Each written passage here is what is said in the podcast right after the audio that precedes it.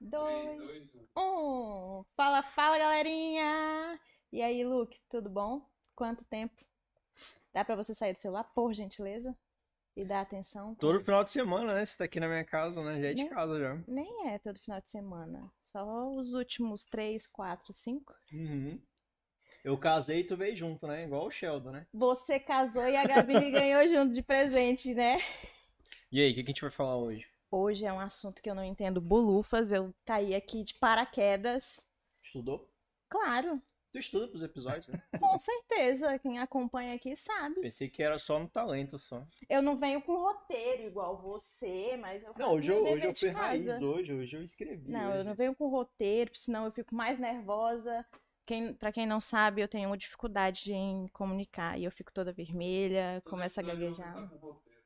E aí, se eu vier com roteiro, se eu vier com perguntinha, não dá certo, eu banano, gaguejo. Então, eu venho na cara e na coragem, paf, puf e bora. Se der, der, se não der, não deu.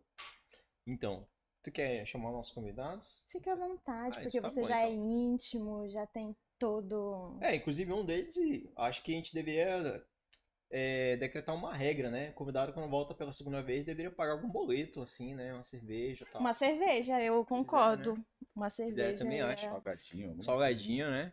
Aliás, por falar nisso, né? Vamos receber o nosso querido Cássio Castro. Tá retornando aqui no podcast. Deixa eu só falar rapidinho o currículo dele.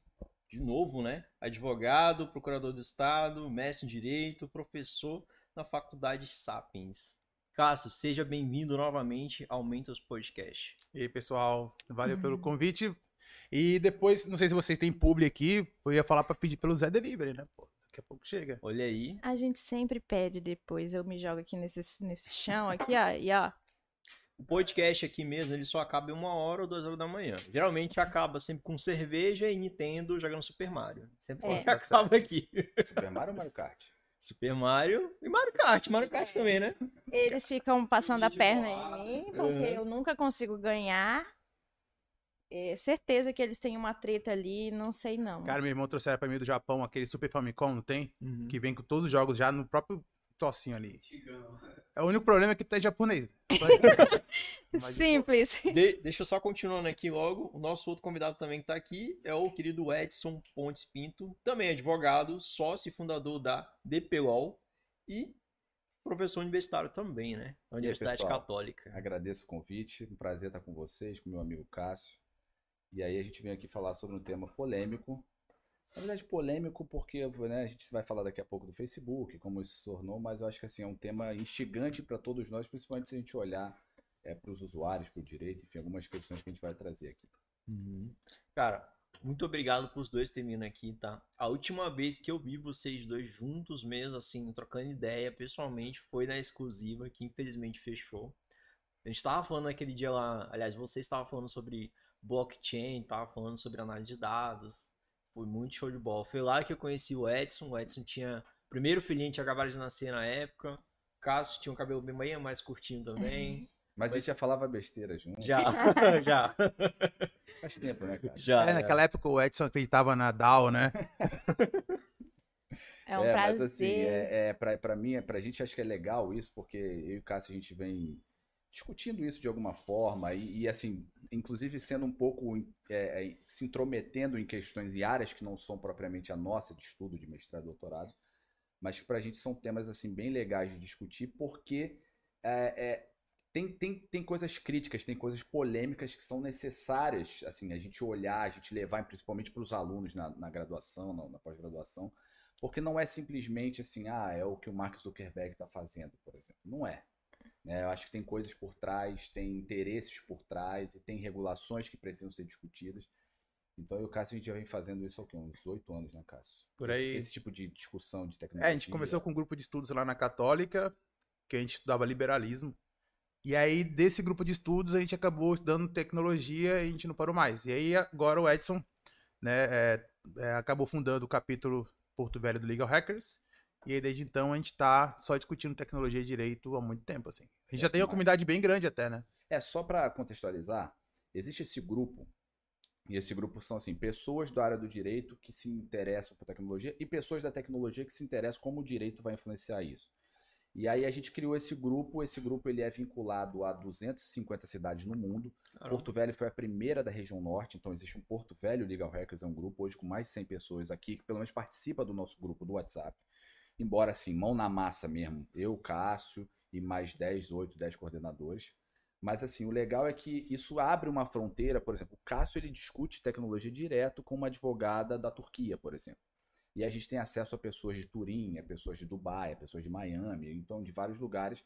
Isso é legal porque coloca, eu acho, a região norte, Porto Velho, numa discussão que é global. Né? Ou seja, porque se a gente vai falar sobre metaverso, não existe fronteira disso, cara. Se você for, for olhar o, o, que, que o metaverso vai trazer de, de benefício, de aplicações, de negócios, isso não é Brasil, isso não é Estados Unidos, isso é o mundo todo, inclusive por que não o Google colocar uma tradução simultânea no metaverso que pessoas vão falar na, na língua deles e vai ser entendida? Então, assim, é algo que a gente precisa estar, tá, eu acho, antenado, inclusive para olhar como possíveis negócios. Assim. A gente pode falar de agronegócio no metaverso. A gente pode falar sobre propriedade é, é, imobiliária de metaverso. A gente pode falar sobre advocacia no metaverso.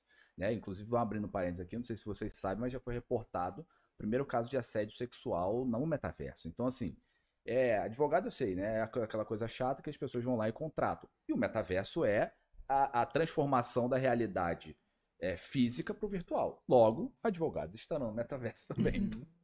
Luke. Aliás, antes da gente continuar o nosso bate-papo, né? A gente tem muita coisa pra gente falar. Fala dos nossos patrocinadores, por favor. Primeiramente, eu gostaria de falar que eu já estou me sentindo humilhada, porque eu sou uma mera CLT, e aí chega esses dois aqui com essa bagagem, esse currículo, eu estou aqui, ó.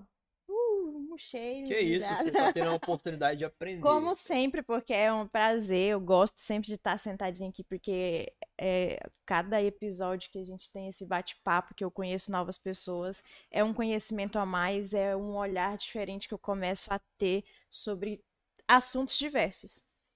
Então é, é uma honra, eu adoro, e por isso que eu tô aqui toda, todo sábado. Sobre os nossos patrocinadores. Temos a Bugado, o nosso parceiro Bruno, que, gente, essa semana eles estão até que dia, Luke? Lá Eles estão shopping? até o dia 29 desse mês, 29. lá no Porto Velho Shopping, Isso, em eles frente estão. da Calunga. É, tá tendo uma exposição lá e eles estão lá com todos os produtos. Galera, vão lá dar essa força pro nosso parceiro. Que que tem site, tem É, site, tem site na seguidores do. Mentors, tem.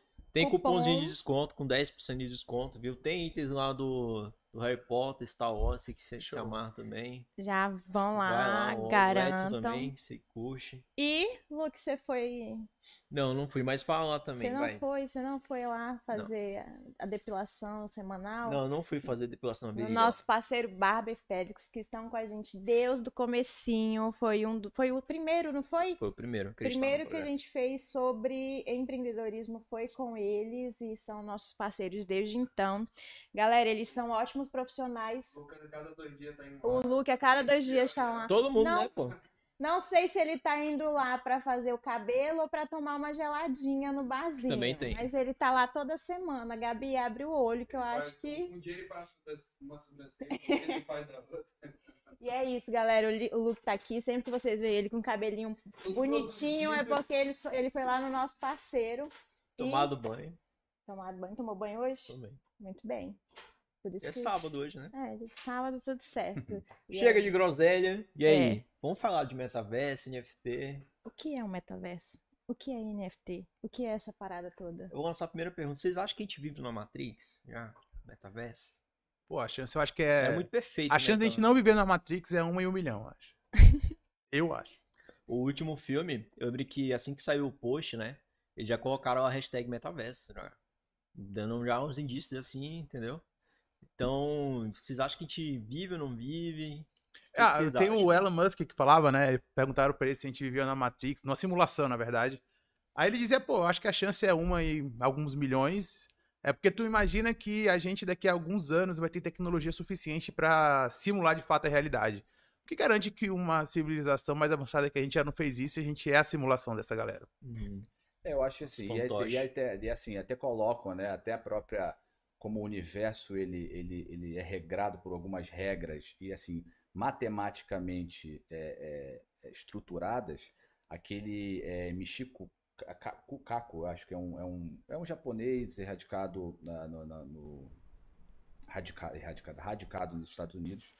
É, e ele defende exatamente isso. Assim, é, Deus existe, mas ele é um grande matemático que estruturou uma simulação na qual a gente vive. E assim, é um cientista extremamente é, é reconhecido, é. etc. Né? Um americano, nipo-americano. Né? É, eu lembro, eu sei que quando eu penso nisso eu fico sem dormir. Minha ansiedade dispara, mas eu, mas eu acho que é, eu acho que nada garante, né? No final das contas a gente não vai eu, saber. Eu sinceramente acho que não, mas assim, a gente está caminhando para criar situações em que a gente vai é, é, a, gente, a gente vai ter um, um, refúgio virtual da realidade. Você sabe a discussão? Eu não digo assim, como, a, como Matrix, as máquinas, é, de certa forma, é, é, criarem essa simulação para utilizar o homem, mas assim, a gente criar uma simulação para embelezar mais a feiura de algumas, alguns aspectos do mundo real, entendeu? Acho que isso é uma, isso é uma, uma das coisas que, que o metaverso, inclusive, se propõe. Inclusive, teve uma, eu acho que uns quatro anos atrás, cinco anos atrás, eu vi uma discussão, como sempre no Twitter, sobre direito dos NPCs. Vocês sabem dos NPCs? Os non-players non characters. Porque a gente pega lá, jogando GTA, a gente não tem nenhum pudor em atropelar as pessoas que estão lá, atropelar não sei o quê. E aí a parada que fica pensando assim, pô, mas e se daqui a algum tempo a gente tiver uma simulação onde esses NPCs eles tenham algum tipo de automação melhor, né? Então eles conseguem decidir por eles mesmos e tudo mais.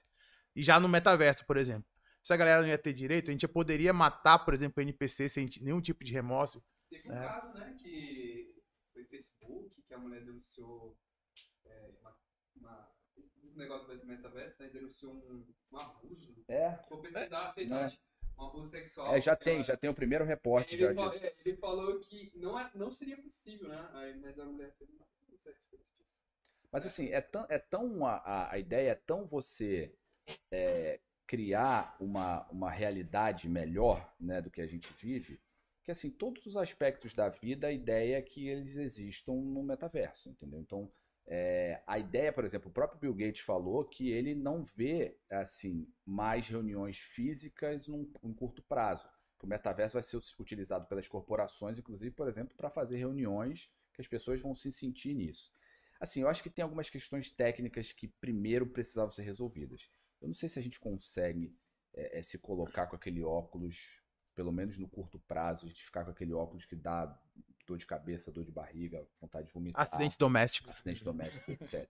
Mas, então assim, eu acho que, é, sinceramente, eu ainda não vejo hoje um metaverso algo aplicável. Mas assim, o conceito de metaverso, eu acho que a gente vive hoje um momento como a gente vivia de internet no final da década de 80, início da década de 90, com aquela primeira noção de uma rede mundial de computadores. Eu acho que o, meta, o conceito de metaverso, eu acho que é algo já bem é, é, é, trabalhado que vai ser uma tendência futura. Agora existem, eu acho, problemas técnicos que precisam ser ultrapassados até lá. É, a própria realidade virtual é uma é. que queriam implementar, né?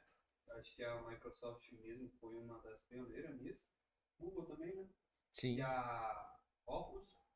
Que é, foi comprado pelo Facebook, Facebook, né? O né? Meta agora. Mas, uhum. Mano, até hoje o negócio não vingou. É, mas a ideia é assim, se você for perguntar, respondendo a tua pergunta, tá? Assim, ah, o que, que é o metaverso? O metaverso é justamente você colocar, você criar um, uma realidade paralela virtual na qual você vai ser você, óbvio, não você inclusive a possibilidade de você escolher quem você vai ser é, pessoalmente, assim, fisicamente, mas você vai ter ali exercer as suas atividades naquele mundo. O metaverso já existe, se você for olhar, como por exemplo, é, é, jogos de Fortnite, de, é Fortnite e outros jogos de RPG que você tem ali ambientes virtuais gigantescos, etc. Até as pessoas se encontram, fazem reuniões, compram coisas, vendem coisas, etc. A ideia, na verdade, eu acho que aí vem com o hype do Facebook de mudar o nome é, de Facebook para Meta é justamente você aplicar isso a quem não quer jogar. A quem vê aquilo ali, na verdade, como uma extensão da, da realidade física.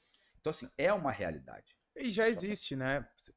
Desde 2000 a gente já, já fala do Second, Second Life. Life eu tava até conversando uma vez com meu irmão, ele contou um caso, assim, de um, de um rapaz que ele era tetraplégico, mas ele jogava videogame. Então, ele jogava um MMORPG qualquer e ele não podia mover nada, né? Não tinha vida social nenhuma, mas ele tinha uma vida no MMORPG. Então ele tinha amigos, ele tinha namorada, ele tinha tudo, né?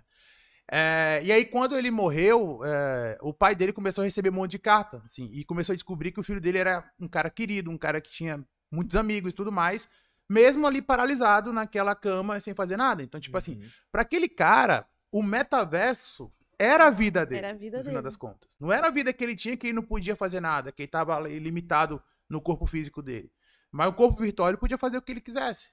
Mas aí é que tá. Mas aí você vê que é, a gente precisa mudar o conceito, porque essa pessoa tem, tinha um metaverso como a vida real dele, mas na nossa realidade ele era um cara afastado, ele era um cara problemático. Então, assim, o metaverso ainda não é um caminho de realidade comum. Eu acho que esse é o ponto. A gente vive a discussão da criação de aplicação e etc. Ok. Mas assim, ainda não é algo comum. Não é algo que. Ah, todo mundo entra. Aí é que tá o ponto. Mas a rede social também não era. É. Então as redes sociais, e aqui eu tô falando né, dos mais antigos que usaram o Orkut, por exemplo, que decoravam o número do ICQ para poder usar um mecanismo de mensagem Usar o Fotolog. maior, maior do que o CPF, usava Fotolog, etc. Então, assim, é, isso se tornou banal. Todo mundo tem um Instagram. A publicidade de vocês é via Instagram. A Sim. vida era Facebook, agora nem é tão, tanto mais. Mas, assim, o metaverso, ele, ele vai ser isso. Eu acho, só que eu acho que, assim, existem problemas de interface, de experiência dos usuários, até chegar a ser algo que o meu filho vai chegar e vai falar, pá, vou entrar no metaverso aqui, tá, entendeu? Ou vou, vou pra aula, pá, entra no metaverso, entendeu? Eu acho que É porque, assim, eu já vi algumas discussões é, sobre isso. é. A galera mais jovem hoje tá numa vibe muito. A vida é muito chata, a vida real não é legal. Então, eu já vi algumas discussões que entram no metaverso de até que ponto as pessoas vão querer continuar vivendo uma vida real ou vão optar por estar ali 100% no metaverso. Porque ali elas podem ser o que elas quiserem, elas podem ter o que elas elas constroem, elas vão ter uma capacidade de construir a vida de acordo com o que elas querem. Posso te fazer uma pergunta? Pode. Isso já não acontece no Instagram? É. Só que eu acho que tem Mas no, no, Só que assim, não é tão imersivo quanto é a proposta não, não é tão metaverso. Porque, imersivo assim- assim, de eu chegar pro Lucas e entrar na realidade que o Lucas construiu pra ele naquele Uhum. virtual. Mas assim, se eu entro no perfil do Lucas e eu nunca vi o Lucas na minha vida e o Lucas conta uma história no Instagram, é aquilo É ali que ele tá ali. colocando para as pessoas acreditarem. E sinceramente, É. muitas pessoas fazem isso. sim. Entendeu? Que é, porque assim, todo mundo me vê sorrindo no Instagram, mas ninguém vê o que tá acontecendo no dia a dia. É o caso Ai, do a- menino. O menino ia ser o depressivo do, do, do, do Ah, metaverso. Uhum. A gente mostra ali nas nossas redes sociais o que a gente quer ver. Só que Tipo esse é o problema, cara. Assim, eu acho que isso vai gerar um. Assim, eu não sou da psicologia, não sou psiquiatra também, mas assim, eu acho que aí a gente vai levar os problemas da, do mundo virtual ao extremo para essa nova geração. Essas pessoas vão estar imersas nessa realidade. Essas pessoas não vão. Ah, vou entrar aqui no meu Instagram. Aí você vai olhar o Lucas lá, tá lá, sete horas por dia ele vê o Instagram. Mas o resto das horas ele não vê o Instagram. É. Essas crianças, essa- esse futuro, eles vão estar imersos naquilo. Assim, a vida deles vai ser essa. Cara, é, eu não sei. Eu, tem outro problema, né? Porque, tipo assim, até vi uma, uma reportagem sobre isso. Que a, o cérebro, quando ele tá imerso no VR, por exemplo, em, sei lá, em alguns minutos ele já não consegue distinguir o que, que é realidade e o que, que não é. Então tu imagina o, o efeito que isso vai causar, por exemplo, no nosso cérebro, entendeu? Na nossa percepção do que, que é realidade e do que, que não é realidade. É, isso, eu acho assim, eu, por exemplo, o Edson falou assim, ah, o Nicolas depois ir lá pra escola pelo metaverso. Eu acho que metaverso, ele pode ser aplicado, pelo menos num curto espaço de tempo, para coisas específicas, assim. Eu até tava conversando com o Domingues Júnior lá, falando assim, poxa, na educação faz sentido tu usar um metaverso, uma experiência de simulação para tu fazer com que as pessoas se estejam imersas naquele conteúdo e entendam, sabe? Você tá falando sobre as grandes navegações. Imagina tu colocar o cara naquele contexto numa simulação Sim. e tal. Assim, Pra mim, isso próprio- faz muito sentido. Agora, tu pegar e tu ter a aula pelo metaverso, eu acho que isso é muita. Não faz muito sentido, entendeu? Porque eu acho que qual é o propósito disso, no caso? Tu ter- manter as Porque, pessoas assim, em casa e não manter mais interação a social? questão, a Sim. questão é assim, Física, ok, né? eu mostro no meu Instagram uma realidade que eu quero mostrar, mas eu ainda tenho uma vida, eu ainda vivo fora do Instagram. Então, assim, é que nem, ai, a Tati bebe todo santo dia. Ok, vocês estão vendo eu postar a minha taça de vinho, mas vocês estão vendo tanto que eu tô trabalhando, tanto que eu estou estudando. Vocês veem as minhas terapias, ou eu treinando, ou eu morrendo de chorar porque. Não, essa. Eu, eu tenho ainda uma vida fora das redes sociais. Então, assim, é ali, é onde eu vou postar, ok, a minha taça de vinho, os meus seis livros que eu tô lendo agora. É, algo do tipo. Mas o metaverso, ele traz uma uma outra questão, que é, eu tenho um primo que ele joga esses jogos aí, ele vai lá para casa, é uma briga. Ô fulano, vem almoçar. Tá, já tô indo. E ele tá lá jogado no sofá, estátua. E Mas eu, eu falo, gente, ele... Como é que ele joga? Ele senta no sofá, pega o celular e tá jogando, não é isso? É, com fonezão, conversando, mas, sabe Deus com quem. Mas é isso que eu tô, é, mas é isso que eu te falei, Tati, assim, que eu coloquei no começo a, a, gente não pode olhar que o metaverso ele não é assim não é algo que o Lucas vai entrar normalmente, porque a gente tem um problema de experiência do usuário e de interface. Agora é um saco fazer isso. Mas assim, antes era um saco é, é, entrar num jogo no, no PC. Você entrava no DOS, você colocava um comando. Para entrar no Windows, você tinha que digitar comando. Essa era a internet. Hoje a interface do usuário é o que? É clique, é drag and drop, a coisa funciona fácil para qualquer pessoa. O ponto que eu acho que a gente a gente está pressupondo que não é algo que vai invadir a nossa vida em todos os aspectos, porque a interface ainda é muito ruim. Agora, quando isso tiver resolvido, e é, e é a proposta do Elon Musk, inclusive com a Neuralink, é assim, é você entrar no metaverso e assim, ah, mas como o Cássio falou, ah, mas o teu filho, será que ele vai no colégio? É interação humana. Mas será que a interação humana não vai? Essa nossa esse nosso sentimento não vai estar satisfeito com uma interação virtual, ou seja, ele não vai se sentir interagindo com pessoas no mundo virtual. Vai, hoje já é assim, pô. Cara, hoje é tá, se hoje já é assim, e eu te falo, na minha opinião, é um problema sério de interface do usuário. Assim, é muito ruim de realidade virtual. Cara, entra, vai dirigir um carro com óculos de, de, de realidade virtual, você passa mal. Não, entra no Decentraland, né? Essa é a proposta da, da Web 3.0, né? É, mas Tornar a Web 3.0 uma... eu acho que é mais do que isso, assim. Eu acho que o metaverso é assim. O metaverso eu acho que será, falando pessoal da tecnologia que vai me criticar agora e tal, mas assim, sendo muito raso na explicação, eu acho que está para a, a Web 3.0, o metaverso, assim como a rede social está para a Web 2. Uhum, uhum.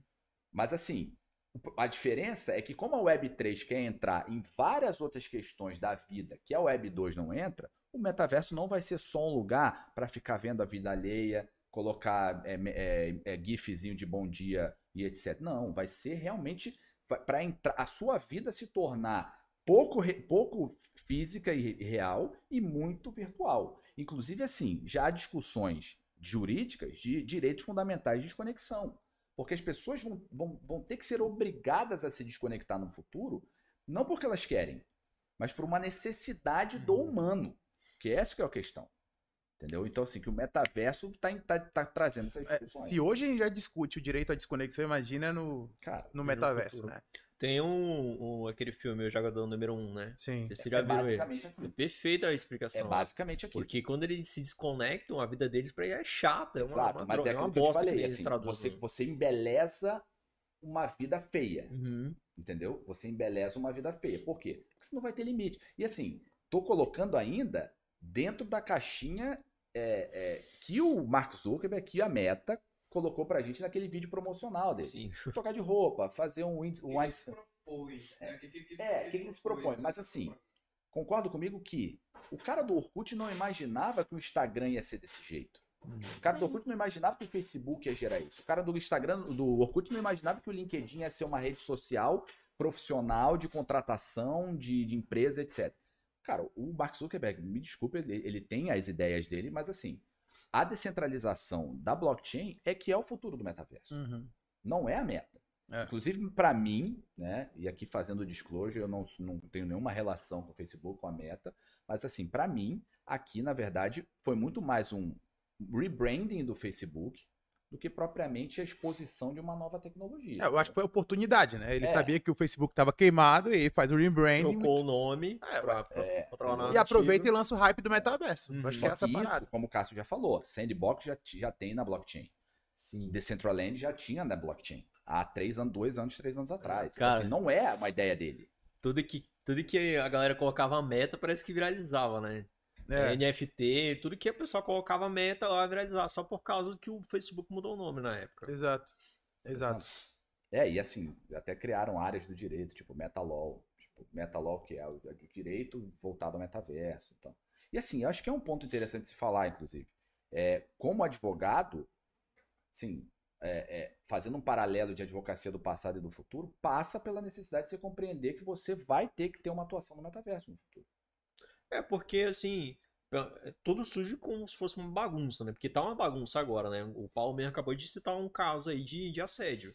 Vai ter que ter questões éticas, questões jurídicas também lá dentro, né? Que é uma. Mas, não é uma vida mas já, também. mas a questão é que já, né? Porque você pega as meninas que jogam LOL, elas são o tempo inteiro assediadas e discriminadas pelos jogadores de LOL, pelos incels que estão lá dentro daquele, daquele universo, né? Uhum. Então, já você pega os MMORPG, já tem discriminação e assédio o tempo inteiro. Então, isso já é algo que acontece normalmente hoje, com uma ideia de metaverso que ainda é muito limitada.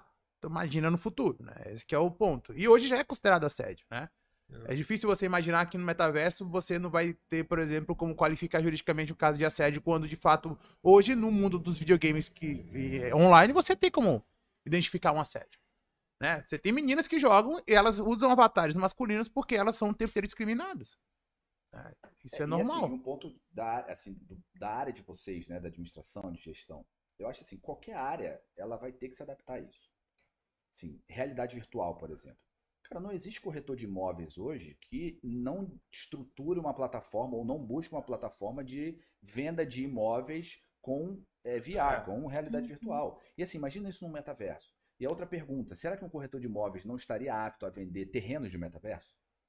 Que é o que já acontece, né? Tem É até arquitetos acontece. mesmo que já fazem Arquitetos. casa. A, a Nike, por exemplo, comprou uma, uma empresa de NFT para Uhum. o metaverso, ou seja, uma moda de metaverso. Mas assim, não estou falando de grandes, Lucas, eu estou falando de trabalhos corriqueiros do cotidiano. O meu, como advogado, vai ser necessário no metaverso. É, é corretores de imóveis. Óbvio que médicos, assim, a gente pode até discutir uma- alguma aplicação, né? Não vamos lá um médico para curar um avatar. Mas a- o ponto é, psiquiatras vão ser necessários dentro desse metaverso. Até porque para poder curar essas situações que envolvem problemas psíquicos em razão da realidade virtual. Mas se você pode transplantar tudo o que você faz hoje, você pode ter um equivalente no virtual. E esse é um ponto que, assim, Samsung já tem terreno na- no metaverso. O próprio- a própria Meta já está estruturando de uma, alguma forma que- trazer corporações para metaverso. E assim você vai, entendeu? Acho que todos os, os profissionais têm que olhar esse mercado como um, um mercado também, não só como um hype de tecnologia, de joguinho. Não, não é joguinho, é realidade. Eu acho que a ideia é tratar como realidade. Mas já tem é, o tem um médico aqui, que a gente até vai gravar com ele, que ele tava Guilherme, né? é o, o doutor Guilherme, doutor Gabriel, É. o Longini. Guilherme também. Ele- Guilherme. Ele foi, passou uma semana, se eu não me engano, no Vale do Silício, que era justamente sobre uma imersão à tecnologia e um dos pontos era é, o metaverso na medicina. Então, assim, ele foi já para ter esse embasamento, para ver o que tem de novo para a medicina hoje em dia, já entrando nessa, nessa ideia do metaverso. Não consegui acompanhar tudo, ele postou várias coisas, foi postando dia a dia, mas assim, parece que o material o que foi apresentado era bem interessante. E aí, mês que vem, né? Mês que vem que a gente Uhum. vai até já quero debater sobre isso, é um dos temas que eu quero falar com ele, para ele trazer a visão dele como médico e a opinião É, que porque, tem. por exemplo, realidade virtual você já usa né, na medicina. Uhum. Telemedicina, por exemplo, você já usa de alguma forma a realizar algo aqui e acontecer em outro lugar, né?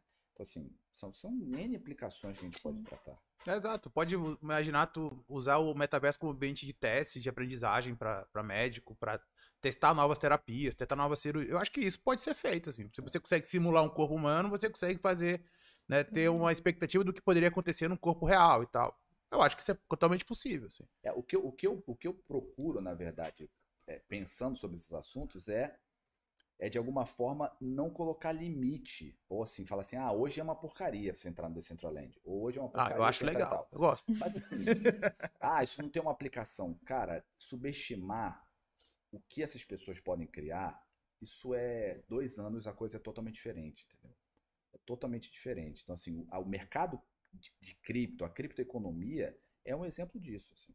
É um exemplo de que algo que não adianta você falar que é pirâmide, que é algo nesse sentido, uhum. que vai, vai mudar a realidade, já mudou a realidade. A guerra da Ucrânia é algo que realmente está mostrando que pessoas na Rússia estão usando os meios é, é, da criptoeconomia para acessar é, meios de pagamento, trocas, etc. E isso coloque aí um ambiente virtual. Então, assim, eu não duvido, sinceramente, assim, ah, eu acho que é uma tecnologia que não vai pegar, tira no pé do Zuckerberg. Cara, não sei. Eu hoje falo, eu vejo problemas de interface. Mas eu não sei o que esses caras vão inventar daqui a dois anos que todo mundo vai querer usar. Eu acho que assim, que é o mesmo ponto que o Instagram quando começou não é o que é hoje, né? E como o Instagram ainda se trata da, da Web 2.0, então era algo mais colaborativo, né? Então, então vai se aperfeiçoar da mesma forma é. o metaverso, entendeu? É, entendeu? Então, cara, é, eu acho que assim, as empresas estão muito indo no hype também, né? Tipo assim, você vê lá gente que compra NF, NFT lá de milhões, bilhões, como a gente viu lá o Neymar, Snoop Dogg, Justin Bieber. A gente comprando já terreno no metaverso, sabe nem se vai dar pra usar lá, entendeu? Aí eu queria saber o que, que vocês acham de, de, dessas compras que essa, essa galera tá fazendo de algo assim que de fato ainda nem existe sequer. E aí, e assim, qual é o valor que se tem mesmo disso, né? De comprar já um terreno lá dentro, sendo que não tem nada ainda. Não, é, em relação ao NFT, eu acho que é real, no final das contas, né? Porque o NFT ele é uma tecnologia que surge para trazer uma coisa que os bens digitais normalmente não têm, que é o elemento de escassez, né? Uhum. Então você torna aquele bem escasso, ele se torna valioso por ser escasso. Então, no final das contas, se o Neymar tá comprando uma obra digital lá e é só aquela, ele pode pegar aquela obra e vender depois e ganhar muito dinheiro com isso. Eu acho que isso é um. Eu acho que a NFT já é real. Não tem, não tem o que não é real. Assim como o metaverso. Eu acho que o eu concordo com o Edson, hoje o problema é de interface hoje. Mas, se você melhora a interface, se você melhora a experiência do usuário, e aí, como o Edson falou, em dois anos, o que, é que pode acontecer? A gente olha em retrospecto, dois anos atrás, o que, que a gente tinha de tecnologia que a gente tem hoje? Né? Então, eu, eu, eu, acho que eles estão fazendo um investimento. Pode ser um investimento que pode dar certo? Pode. Pode não dar certo? Também pode não dar certo. É, mas é uma pergunta para vocês. Vocês compram algo por quê? Por que, que você compra alguma coisa? Por desejo, por necessidade, mas, utilidade, por exemplo, utilidade. é por utilidade. É, eu estava até vendo sobre NFTs. A pessoa que compra aquilo, para mim, pode não ter aquele valor. Mas para a pessoa que está comprando, mas, tem assim, um valor. Você, então, você assim, concorda comigo, é... Tati, que assim, se eu compro uma NFT por, sei lá, 10 Ethereums, hoje 30 mil dólares, e eu coloco aquilo para vender por 40 mil dólares e uma pessoa comprou de mim, existe uma utilidade. Assim, para ela existe uma utilidade. Exato. Seja uma utilidade porque é algo fancy, algo moda que ela quer, ou existe uma utilidade real para aquele token, para aquele NFT. Eu acho que assim, não, eu acho que é muito subjetivo você falar que é especulação propriamente dita ou pirâmide. Pode ser especulação na perspectiva do investidor que compra para revender, mas existe no projeto uma utilidade para aquele, aquele NFT. E você pensa o seguinte: as possibilidades que você pode ter com o NFT. É por exemplo, você pode fazer financiamento coletivo de, de, de, filmes, você pode fazer com que pessoas que não poderiam produzir um filme possam produzir um filme, tenham um token e depois consigam ter um retorno sobre investimento do que eles fizeram. É, imagina, tem um filme já, a Papitia, que foi produzido em parte com é, tokenização do retorno sobre investimento. Então os caras foram lá, um monte de pessoas que queriam botar dinheiro no filme, apostar no filme, porque pô, é caro fazer um filme. Uhum. Mas depois que você consegue fazer esse filme, ele pode dar um retorno enorme. Cara, foi tipo um crowdfunding, então. É né? tipo um crowdfunding, né? Só que por isso é que aí você tem algumas situações. Eu, eu, eu, eu vou dar um outro exemplo, mas nisso que o Cássio falou. Vocês concordam comigo como administradores? Que isso, na verdade, também pode ser uma forma simulada de participação societária de uma empresa. Uhum. Ah, não, o cara ele tá aqui, tem um NFT. Não, cara, o cara tem uma participação de um projeto que tinha uma pessoa jurídica que ele faz parte. Porque se ele está tendo retorno com aquilo, ou seja, dividendos, não é? Aquilo ali pode se, ter uma semelhança com isso. Então, é esse momento também que a gente vive de cripto. Assim, a gente não tem lei no Brasil, a gente não tem uma lei que trate o que é cripto, qual, como ela tem que ser regulada, tal, tal, não existe. Isso está sendo discutido, né? Sérias críticas ao projeto de lei, mas assim não tem, não tem uma normativa ainda no Brasil. Tem o seguinte: a Receita Federal já tá, te fala para declarar teu imposto de renda, tem que tributar, tal, tal, tal. Então, assim, antes de vir a lei, vem o poder do Estado de tributar. Mas, assim, é, essas são questões que a gente precisa, enfim, analisar legalmente. Mas o ponto é, falando sobre a utilidade, falando sobre ah, o NFT não serve para nada, é um JPEG que o cara botou lá e eu posso copiar aquilo a hora que for. Existem projetos que não valem nada? Existem. Existem projetos que não têm nenhuma utilidade? Existem. Existem projetos que são copiados de outros projetos que foram bons? Sim. Tipo, é, é, Board Apes. É um dos maiores projetos de NFT, dos macacos. Aí o cara vai lá e bota a raposa. Aí outro vai lá e bota o sapo. Aí o cara vai lá e vai botando. Depois bota o tatu e não sei o que. Não tem utilidade nenhuma isso. O Board Apes tem. Então, o Board Apes, primeiro, você tem acesso a determinadas situações. Hoje você tem acesso a uma questão com a Adidas, que também envolve Board Apes. E você tem outras NFTs de diversas outras formas. Como, por exemplo, imagina o Lucas escreve um livro. O Lucas e a Tati escrevem um livro, Mentor, é, é, Mentor's Book. E aí, quando eu compro esse livro, eu, tenho, eu ganho um NFT, que eu vou lá com QR Code na minha MetaMask, vou lá e é enviado direto, que eles chamam mintado, né, criado NFT, para minha carteira. O que, que esse NFT vai me dar? Todas as palestras que o Lucas e a Tati forem ministrar em qualquer lugar, eu tenho entrada gratuita. Dois, eu posso ao vivo assistir o podcast deles. Três, eu posso participar de alguma outra coisa com os autores. Ou quatro, todos os livros novos lançados por eles eu vou ter acesso a um e-book gratuitamente. Ok. Ah, cara, eu odiei, briguei com o Lucas, eu não quero mais ele. Vou chegar pro Paulo e vou falar, Paulo, tô te transferindo o NFT que eu tenho do Lucas e da Tati. E o Paulo me paga lá, sei lá, dois mil reais. Uhum. Quem é, faz, quem faz não tem utilidade nisso? Sim. É, você tem muitos projetos de crowdfunding oferecem um monte de tipo de presente, né, de regalia para quem é, participa do projeto. Eu acho que a NFT dá mais segurança para isso. Dar mais confiança para isso. É porque NFT ela cria uma coisa, assim. É, existem dois tipos de, de ativos, né, dentro da blockchain. Na verdade, existem vários outros, mas assim, fazendo um paralelo. Primeiro, o que, que a blockchain traz para você? Eu tenho um JPEG. Aí eu vou lá e copio e colo. Eu tenho dois. Eu copio os dois, colo, tenho quatro. E eu posso transferir para quem eu quiser e não, isso não vai mudar nada. O que a blockchain trouxe a primeira vez foi a questão da escassez. Ou seja, eu não posso duplicar o meu Bitcoin. Evita o gasto duplo, né? Então... Eu não tenho gasto duplo, exatamente. Tecnicamente eu não tenho gasto duplo. O que que contratos inteligentes que a Ethereum primeiramente traz e que criou o NFT? Ela permite agora eu ter unidade, ou seja, eu não, eu não tenho assim, se eu transfiro um, um, bloco, um Bitcoin para o Lucas, se eu tenho dois na minha carteira e ele me devolve um, tanto faz. Não tem assim uma unidade, não tem uma, não é único aquilo ali. A, o, a Ethereum já cria esse, esse token, que é o ERC721.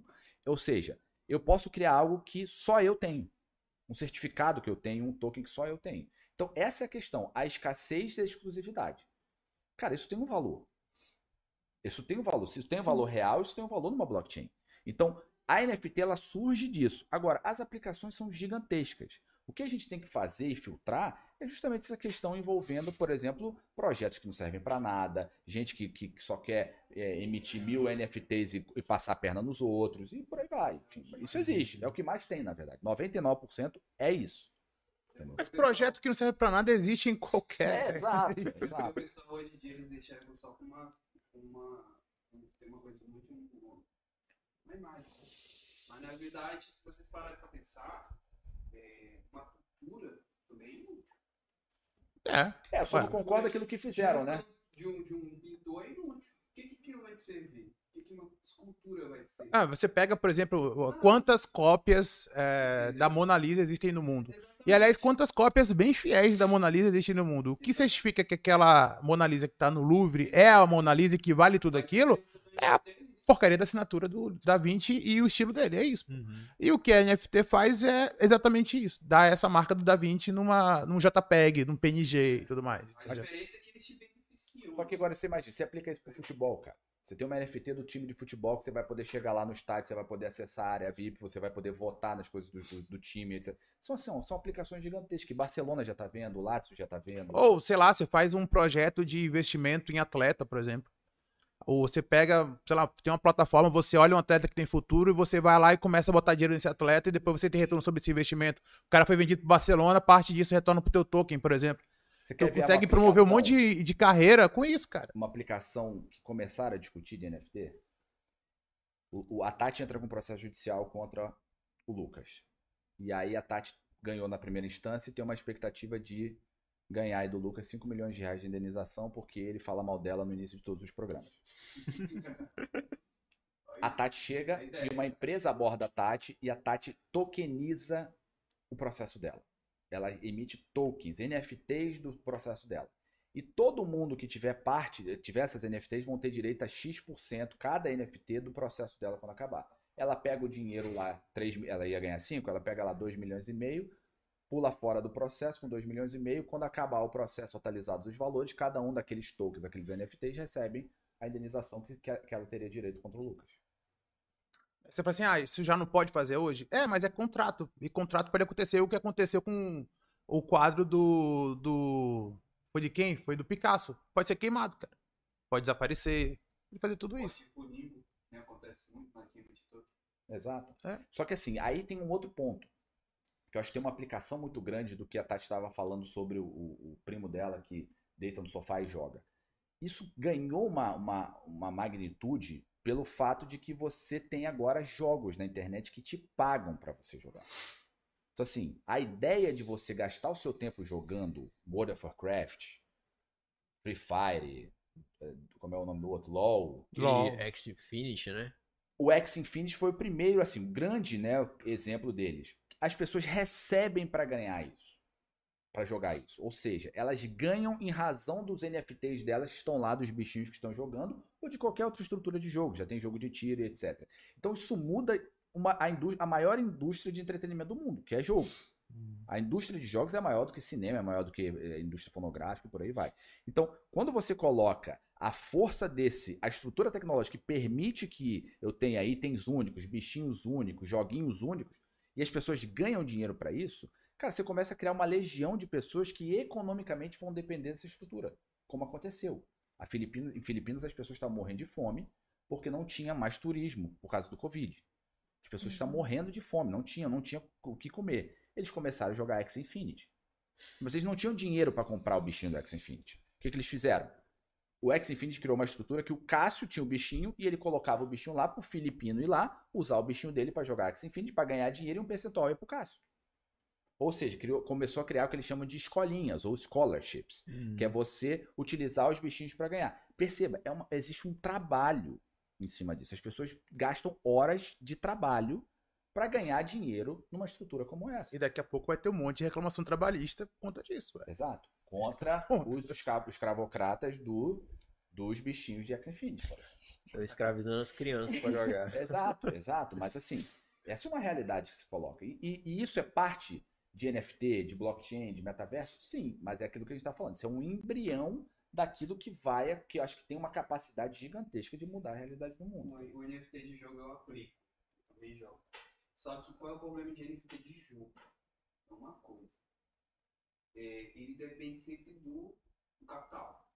Se tu for lá na Pocoin, lá tu bota um token, Max Infinity, ou não sei qual é o número do token. A XS. contrato, né? XS. É, vamos supor, lá o capital primeiro de trade é X, né? Quando o token lançou. Aí tá naquele valor, né? Aí sempre tem o, a questão dos, dos descontos que eles dão pro pessoal que coloca sempre mais dinheiro, né? Aí vamos supor, sempre tem aquele cara que é um trade. que é um trade. Mas isso tem em qualquer lugar. Que é o quê? É baleia. O cara que tem milhões na conta. Milhões, milhões de, de dólar. O cara vai lá, pô. Aí do nada dispara. o token. De 2 reais vai pra 17. Uma valorização. o cara espera mais um tempinho, ele vou esperar. Quando sobe pra, sei lá, 26, ele fala com as outras baleias, gente, vamos vender. Antes do jogo lançar. Vamos vender. Aí eles começam a vender. Pô, na hora que eles começam a vender, pessoal, que são os tubarões, eles vendem também. Aí o que acontece? A moeda cai. Né? Tá saindo capital. Aí mesmo o jogo lançou. Pô, aí o que acontece? E, o jogo lança com pouco capital né, de entrada e, e com alto rendimento. O jogo quebra, não se mantém. Entendeu? Ele não consegue se manter. Tá acontecendo isso muito. É normal já. Entendeu? Se vocês forem qualquer moeda de jogo que tá famoso, vocês pegam lá desde o início. Sim, mas assim, tivemos assim, N problemas na vida real, tirando, tirando o blockchain, que é desse jeito, entendeu? Não, não, que é manipulado, que. Aí, que- tipo, tem esse fato e tem o fato de, por exemplo, eu vou dar um exemplo real que aconteceu. CryptoCars, CryptoPlanes e CryptoChips e o outro de arma, eu esqueci. CryptoArms. Aliás, só são três. CryptoArms, CryptoChips e CryptoCar. Cara, e os caras manteram o jogo por oito meses. Oito meses. Seguido. Só aplicando, aplicando, não tava dando conta. Do nada. Dois semanas atrás, os caras começaram a comer o dinheiro de todo mundo. Os desenvolvedores. Em carteira diferente. Foi um esquema muito bem manipulado. Carteira com contrato diferente. Todas as carteiras tinham numeração diferente. Aí descobriram a movimentação alta e tal, né? Mas quando descobriram, meu irmão, o jogo simplesmente fechou. Tem acesso ao site, mas. Caramba, foi um esquema meio. Foi mais de Cara, mas isso na um blockchain é o que bilhão, mais tem, mano. Um bilhão, foi mais de um bilhão. Isso na blockchain é o que mais tem. Aí, aí, aí meu amigo perdeu 5 mil reais que ele tinha gastado no carro. Caramba. Aí eu falei, mano, mas vamos achar. Quando é muito assim, acha, uma hora acha. Aí bateu, acho que uma semana depois acharam o cara. Fazer parte do time de desenvolvimento. Ameaçar a família. É, mas eu blockchain acontece assim. Eu, eu, eu, Cara. eu vejo esse mercado desde 2017. E era um dos maiores cripto, cripto, é, jogos de cripto que tinha. Se vocês for pesquisar, vocês vão ver. Tudo que for recomendação, recomendação de jogo, tinha lá criptocarro no meio. E tipo, não é barato, gente. Você não vai achar que 100 reais vocês compram um carro. 5 mil. O, o cripto, cripto armas, por exemplo. Uma arma. Mas ele a gente compra em real ou 20 compra em dólar reais. também? Em dólar. Em dólar? Em dólar. Esse cara ainda. Uma arma era 20 mil reais, mano, pra tu entrar. 20 mil reais pra tu entrar. E tu tinha que manter a arma ali. Tinha que recarregar, Skin. entendeu? Hum. Mano, rapaz, é lapado. Imagina quantos caras ganharam nessa brincadeira. Entendeu? Então isso acontece direto. Tipo, hoje, se vocês forem olhar, não, não tem recomendação mais nenhuma, porque o pessoal vai burro de gastar dinheiro. E, e esse é o problema também que pode acontecer, né? Esses golpes que acabam acontecendo, né? O jogo surgiu lá do nada, o pessoal tá, tá naquele hype, vai lá e compra. Pensar que não, o cara some lá, fecha o jogo. Porque a gente é movido a isso, né, cara? A gente é movido a. Porra, me dá aquela dica aí. Me dando novidade também, me né? dá que- Qual é a dica agora? Pô, é cara, nem eu isso, cara. direto. O pessoal investe porque o retorno é rápido. Mas assim, é, o retorno é rápido. rápido, a- o retorno é rápido primeiro. Sabe, primeiro que bebe água limpa, o resto, meu amigo, É, vai cair no esquema, entendeu? Exatamente. Então, assim, direto eu escuto essa. Pô, mas pô, tá- tá- já, já investi em cripto? Pô, qual é a dica aí? Qual é a moeda? É. Cara, não tem essa. Assim, é co- como a qualquer ativo de risco. Você tem que ler, você tem que ver, você tem que ir atrás. Quem é o desenvolvedor, quem- quem tá atrás, quem tá desenvolvendo, quem fez. Pra que que Cara, serve, né? Desde Muita 2017 gente até agora, eu já só assim, 99% dos projetos de cripto é desse jeito. É feito para o cara levar ferro. Ou seja, o cara vai lá, cria uma estrutura, todo mundo bota dinheiro, o negócio roda, funciona. Funciona nada. O cara que é desenvolvedor vai lá e vai já tirando dinheiro quando vê acabou o projeto. E o cara colocou 100 milhões de dólares assim, ó, no bolso. Hum. Shiba, né? Sumiu. É, entendeu? Então, assim, tá Cripto é, mu- é muito complicado, cara. Assim, é, é legal, é interessante, é revolucionário, vai mudar o mundo, vai. Mas assim, 99% dos projetos não tem essa, não querem ter essa função e são feitos para criar esquema e pegar o dinheiro das pessoas. Essa é a verdade. Uma pirâmide, né? Em Cara, é uma pirâmide. É uma- na verdade, não é bem. Eu não colocaria nem como uma pirâmide em si. Né? Mas assim, é feito com um prazo para terminar, como esses joguinhos assim, mas que são de fato o interesse do desenvolvedor é passar a perna em todo mundo. Como não tem uma rastreabilidade muito grande disso, ele vai lá pro, com o dinheiro dele para não sei aonde aí e vai. É muita manipulação de É, mercado também. Sim. Só que assim, a tecnologia em si, e o Cássio vai começar a rir agora, que ele vai falar, pô, o Edson acha que a blockchain vai mudar o mundo. A tecnologia em si, de fato, ela tem como mudar uma das coisas mais importantes da sociedade livre, vamos colocar assim, que é o mercado financeiro. Uhum. Sim. Não tem. Não tem assim como você pensar em algo mais libertador do que você ter um sistema financeiro que você possa, entre pessoas, fazer empréstimo, você entre pessoas alavancar capital, você entre Você não pessoas precisar fazer IPO, ter a CVM te enchendo a sem paciência. fazer IPO, entendeu? sem você ter uma restrição é, de cadastros públicos e cadastros privados para acesso a crédito. Então, assim, a blockchain ela tem, que eles chamam de DeFi, né? A Decentralized Finance, a, a finanças descentralizadas. E isso, gente, eu tô falando, não estou falando de Brasil. Eu estou falando principalmente para países como a Venezuela, que tem problemas políticos, países como ah, países africanos que têm problemas políticos e problemas de direitos humanos, situações envolvidas de guerra, como a gente vê agora na Ucrânia, e várias outras situações. Então, assim, a blockchain tem como libertar de forma financeira parcela da população do mundo. Seja por um joguinho que a pessoa vai ter realmente como ganhar dinheiro, seja por acesso a crédito, seja por transferência de recursos sem o Estado barrar, que é isso que aconteceu na Ucrânia. Ah, o país saiu do, do SWIFT, ou seja, do, do sistema SWIFT. Rússia, né? É, mas isso não impede um russo de mandar um valor para a Binance e a Binance ele mandar para alguém via uma outra carteira. Isso não impede, via cripto. Mas isso só, só é possível porque não tem um Estado regulando. Inclusive, achei até interessante o que o CZ, que é o dono da Binance, o criador da Binance, que é a maior corretora de cripto hoje, ele falou: não, não vou bloquear a conta de russo. Porque isso é contra a própria noção da blockchain. Se eu Hum. bloquear, é, a tua própria ideia da blockchain não é essa. Então, assim, o Satoshi Nakamoto criou o Bitcoin justamente pensando em como sair do controle do sistema financeiro. Então, essa é a ideia da blockchain. E é algo que cresce. Se vocês forem olhar, entrem lá no site DeFi Lama, Lhama, Lhama mesmo do bichinho, DeFi Lhama, D-E-F-I Lhama. Vocês têm mais de trilhões de dólares investidos em projetos de blockchain financeiro só, sem contar joguinho. Trilhões de dólares. Porque é o mercado mundial. Então, assim, se a blockchain não, é, que já tem trilhões de dólares é, é, custodiados ali dentro, não for algo que de fato as pessoas veem, e aí de novo que eu falei pra Tati, valor, cara, assim, é é o caso de, das tulipas mais bem elaborado da história da humanidade para sempre, porque não tem como ser algo, um esquema tão grande assim que vai manipular o mundo todo. Mas assim, gente, eu falo pra caramba. Não, não, não. É bom que não, a gente tá aqui só Só absorvendo aí a vendo, só. Mas é legal mesmo que quando a gente encontra com esses dois, a gente fica assim mesmo, pasmo mesmo. É, Paulo, quando tiver alguma pergunta aí, tu pode interromper a gente, tá? Tranquilo. Não, beleza. É, é claro que a gente vai acabar entrando em Bitcoin, vai acabar entrando em além do NFT, metaverso, né? Explica pra nós assim de forma bem resumida. Eu sei que você já acabou de explicar. O que que é a blockchain? Assim, o que que a gente usa blockchain?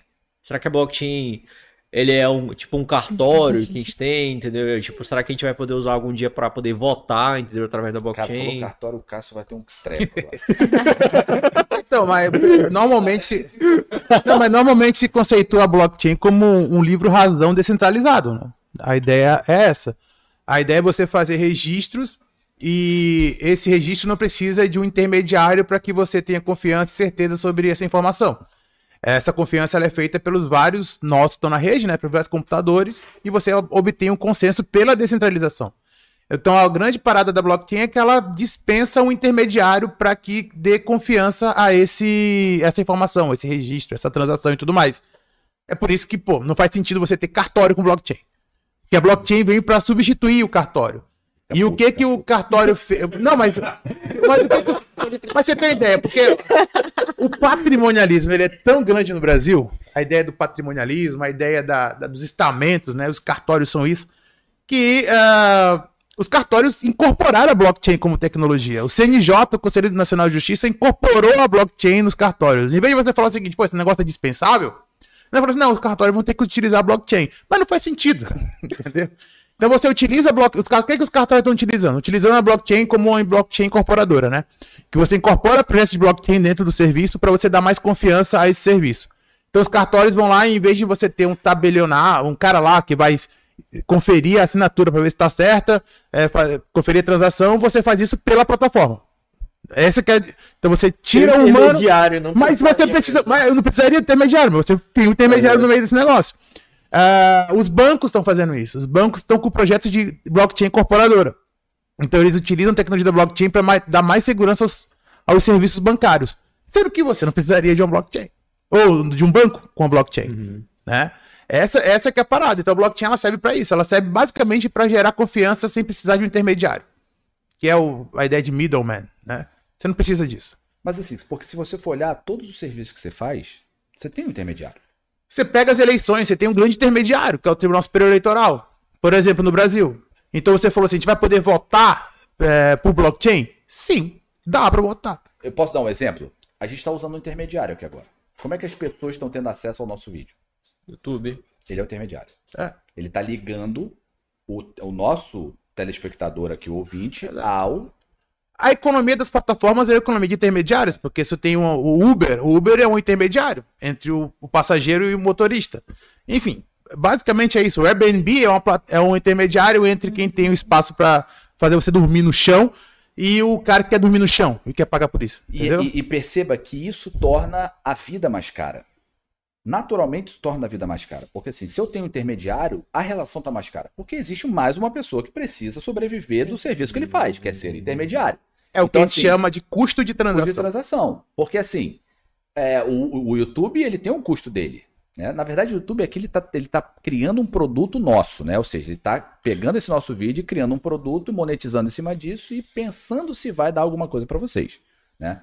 Mas no, do- no caso do Uber, por exemplo, os- a plataforma, e eu não tô falando que é injustificado, tá, gente? Mas o middleman, o, o- o terceiro aqui, o Uber, o intermediário, ele é, cobra por isso. E é a taxa que ele tira do, do motorista. Mas o ponto aqui é: e se a gente tirar ele? Naturalmente os serviços serão mais baratos.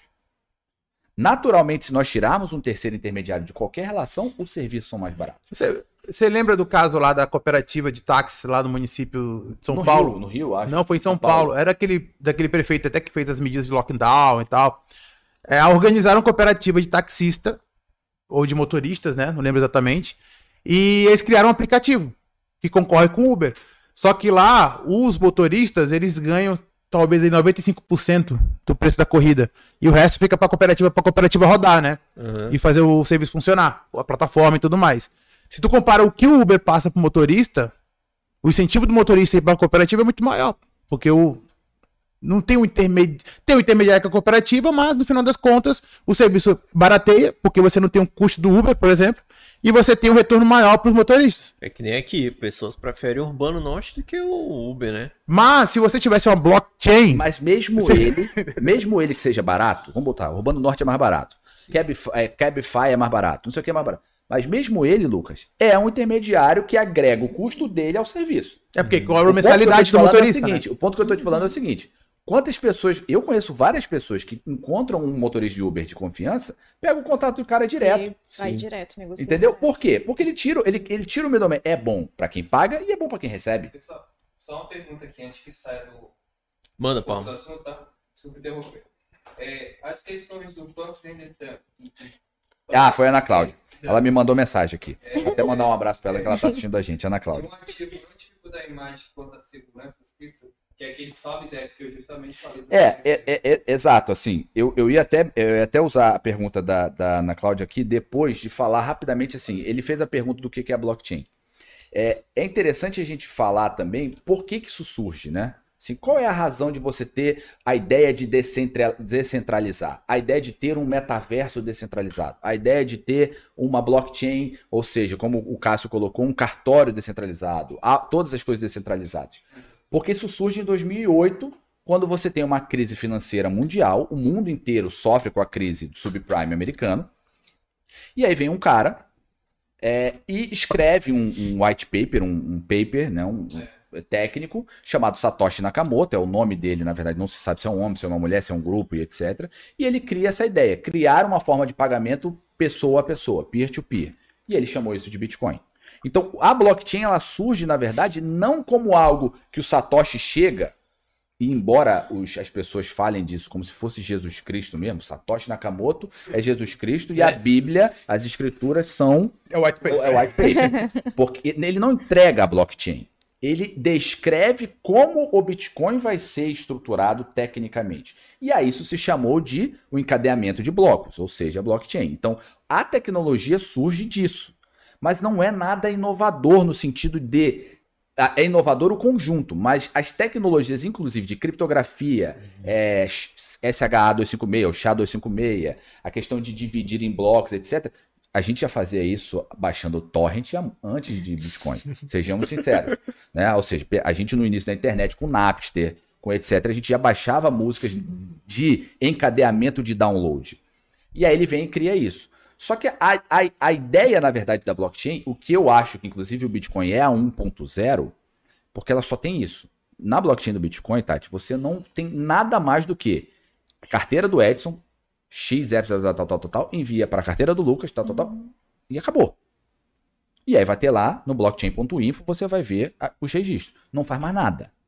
Aí veio um carinha, que o Cássio fala que eu sou fã dele, eu, eu, eu o admiro, mas o, cara, o Cássio fala que eu sou fanboy dele, que é um carinha, um, um russo canadense chamado Vitalik Buterin, e cria a Ethereum. Detalhe, o Vitalik Buterin já trabalhava junto com um grupo que que a comunidade que aperfeiçoava a blockchain do Bitcoin. E ele pega um conceito criado pelo, por um outro cientista da computação, Nick Szabo, lá em 1997, chamado contratos inteligentes. Ou seja, eu não só agora mando uma, uma, uma operação para o Lucas, mas eu posso ter um algoritmo sendo processado naquela rede que não é de ninguém, não tem dono, ela é descentralizada. Isso muda totalmente as possibilidades de uma blockchain. Não é, por isso é que assim, o Ethereum vai passar o Bitcoin? E aqui eu não estou fazendo especulação, gente. Não, não sou analista financeiro, nem dou dica de finanças. O Ethereum vai passar o Bitcoin? Esse é um questionamento que as pessoas fazem. Por quê? A utilidade do Ethereum é muito maior do que a do Bitcoin. E ele é muito, ele é muito mais flexível também, né? Para ser desenvolvido. Porque o Bitcoin é, é, o white paper do Satoshi Nakamoto e acabou, né? Como é, ele, é como ele colocou lá e vai ser isso. Por isso que ele é finito, inclusive, né? E aí, olha só, perceba. E aí, criando contratos inteligentes, o que, que a gente pode fazer? Cara, tudo. O que é uma empresa se não um conjunto de contratos? Exato. Posso, dar, posso dar um exemplo? Né? Inclusive, Close, né? É, né? Foi inclusive, inclusive, o pessoal tem uma fofoca que fala que, na verdade, todo mundo acha que o Satoshi Nakamoto é o Nick Szabo, né? É, então, agora estão mas... falando que é o Elon Musk. Mas não, vejo... não é aquele, aquele cara doido que se congelou? O tal Yu Hao, acho que era. Que se congelou e tal, disse que pode descongelar ele no futuro. Não, o cara mais provável de ser o Satoshi Nakamoto, mais provável já morreu que ele teve até um problema de degenerativo e tal, ele morreu. Esqueci o nome dele. Mas eu disse que é o cara mais provável. Mas será que não é esse que foi congelado? Não, não, ele morreu, ele teve, tinha um problema é, é nervoso, no sistema nervoso e degenerativo e morreu. Mas hoje, esse cara, é, identificando ele ou não, não faz diferença nenhuma, né? Porque é um negócio totalmente centralizado. Cara, não, não faz, mas assim, não faz, mas assim, todo mundo quer saber quem é. Claro. o cara faturou dinheiro pra caralho. Não, não só, isso, não só isso. Olha só como isso é tão poderoso. Várias pessoas já propuseram o Nobel da Paz para ele. Mas voltando lá, a diferença do Bitcoin pro Ethereum. pro Ethereum, que eu vejo muito que as pessoas que optam, que preferem, dão mais valor ao Bitcoin é porque o Bitcoin ele tem um limite.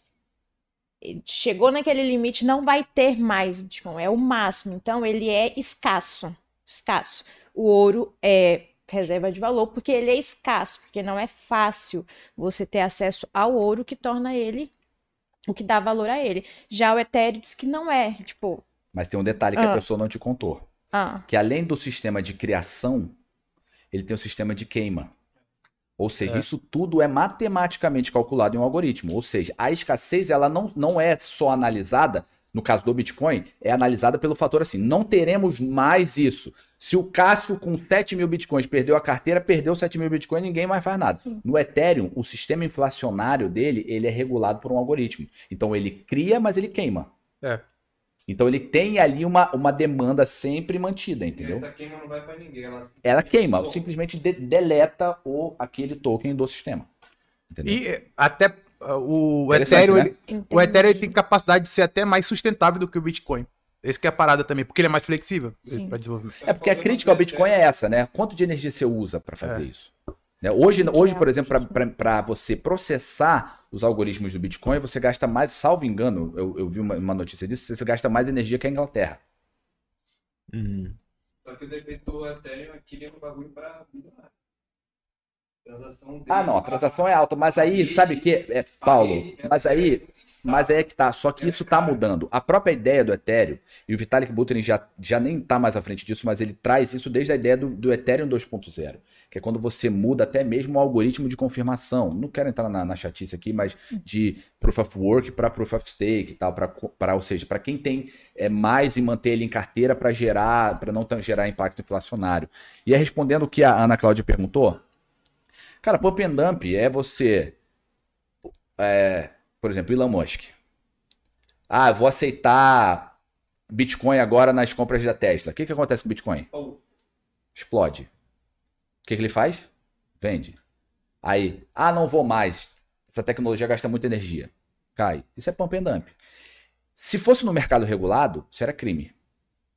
Seria um Uhum. crime. Não é o mercado regulado. Agora, qual é a dificuldade de você regular um mercado como esse? É fronteira. Como é que você vai regular um mercado como esse que o Ibovespa acontece, o Ibovespa, a Bovespa, a B3 acontece no Brasil. E o estrangeiro ele coloca dinheiro no Brasil para entrar na Bovespa. E a, e a cripto? 24 horas por dia, 7 dias por semana, em qualquer lugar do mundo. Essa é a dificuldade de você regular um mercado desse. Tanto é que o, o, o Mark, um tempo atrás, tentou criar uma moeda, né? A Um Libra. consórcio, né? Ele fez um consórcio. É. Tinha Mastercard, inclusive, lá no meio. Pois é, e aí parece que vários governos se mandaram um monte de carta pra ele, porque assim, se o Facebook vai criar uma moeda onde eu não tenho como, de alguma forma, é, controlar aquele, aquela moeda que está sendo criada ali pelo Facebook, eu não tenho como tirar o meu, né, vamos dizer assim. E aí, o que que vai fazer? Quer dizer que ninguém vai usar mais o, o- a minha moeda do meu país? Gente, Entendeu? tá A gente vai dando um perder. boom na minha cabeça todo esse assunto, porque eu já tô pensando assim, ok, a gente entra lá, vai lá pra Rússia e Ucrânia, que a Rússia começou, iniciou uma guerra, aí os, os Estados Unidos lá, tá todo mundo jogando milhares de sanções em cima da Rússia pra tentar controlar. E ele não tá nem aí porque ele tem muito dinheiro. E ele controla, ele praticamente controla todo o dinheiro que seria do país, ele tem o controle. Eles têm uma moeda também. Se entra algo que uma moeda que o governo não consegue controlar, o governo perde todo o poder que hoje ele tem dentro dos países. Mas tipo esse assim, é o medo, né? é o medo. Tá dando um E é- boom aqui na minha cabeça. Mas, é é- mas eu mas posso falar essa é uma a ideia Tati? da, da Mas, Tati, né? esse é o medo do regulador, mas não é o medo do cidadão. É. O cidadão, não, pelo contrário, o cidadão, eu acho que é algo super positivo um Uhum. sistema que funciona assim. Eu até chutaria que até o próprio Putin ele tem, assim. Tem Certeza. cripto, porque não conseguiram rastrear as contas dele. Tem uma Entendeu? russa. Tem, tem, tem cripto. Tem? Tem. Eles usam pra pagar as pessoas. Daí, ó. Inclusive, o governo também. Mas se você imagina você ter um sistema de transferência que você não está suscetível aos problemas do teu país. Cara, isso aí não é um problema do cidadão, isso é um problema para o Estado. Mas para o cidadão isso é algo libertador. Uhum. Imagina Tem assim, acesso a crédito. você ter acesso a crédito, você assim, ah, hiperinflação da Venezuela. Cara, pouco importa. Minha economia tá toda em, em cripto. Não, porque tu pega a própria política de microcrédito, né, que muitos governos fazem. Ainda assim, você tem o intermediário que no final das contas lucra com aquele tipo de transação. Quando você tem acesso a crédito direto, né, P2P, isso não vai existir.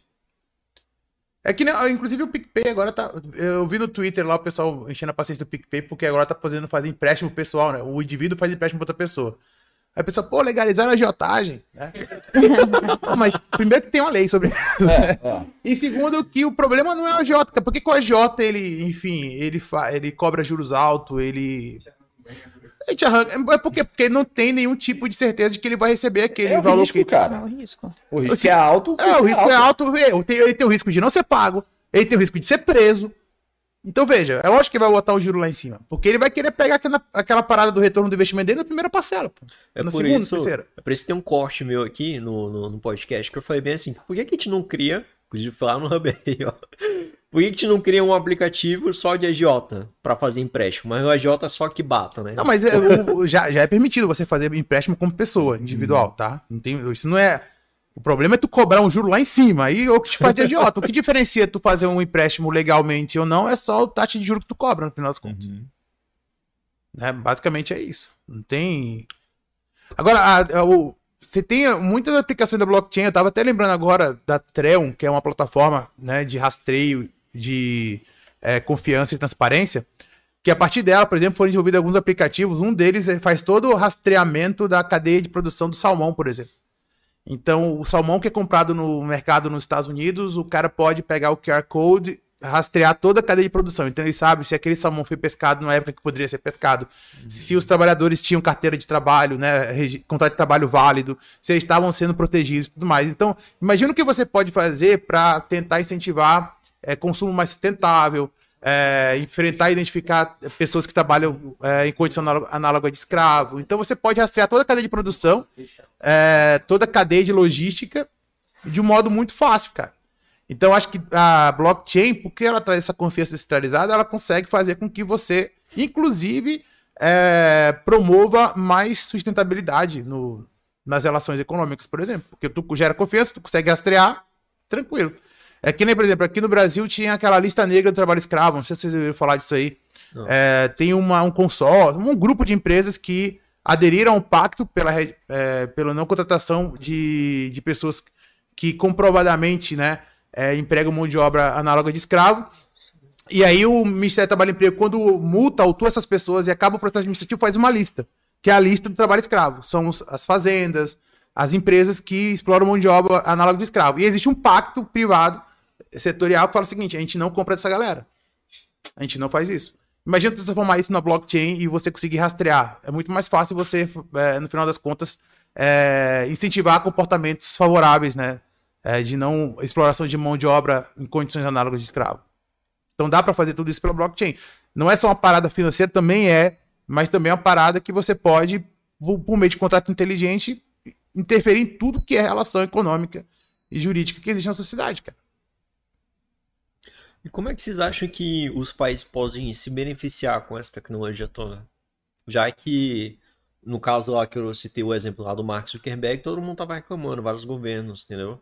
Então, de que forma que a gente, o Brasil ou qualquer outro país consegue se beneficiar dessa tecnologia? De que forma ela consegue? Porque a gente precisa, né? O país precisa, de qualquer forma. Você diz, você diz se beneficiar de, de, do mercado cripto. Isso. Cara, então, acho que a primeira coisa é tirar o conceito de, de achar que é moeda. Então, você tratar isso como um ativo. Hum. Segundo, você entender que as empresas que os, os desenvolvedores que fazem isso são startups. Ou seja, existe um mercado de inovação tecnológica disso. Então, a blockchain é uma tecnologia e essa tecnologia é desenvolvida por empresas. Então, o país investir em centros ou ecossistemas de desenvolvimento em blockchain é você criar empresas de base tecnológica no país, que vão gerar empregos, que vão gerar trabalhos, que vão gerar riquezas, eu estou falando globalmente, dentro do país além de aplicações específicas, como o Cássio falou. Imagine se aplicar a ideia do salmão para uma cadeia de produção do, da castanha de Rondônia, por exemplo. Então, assim, uhum. é, o país ele vai se é, é, é, beneficiar do ecossistema de blockchain.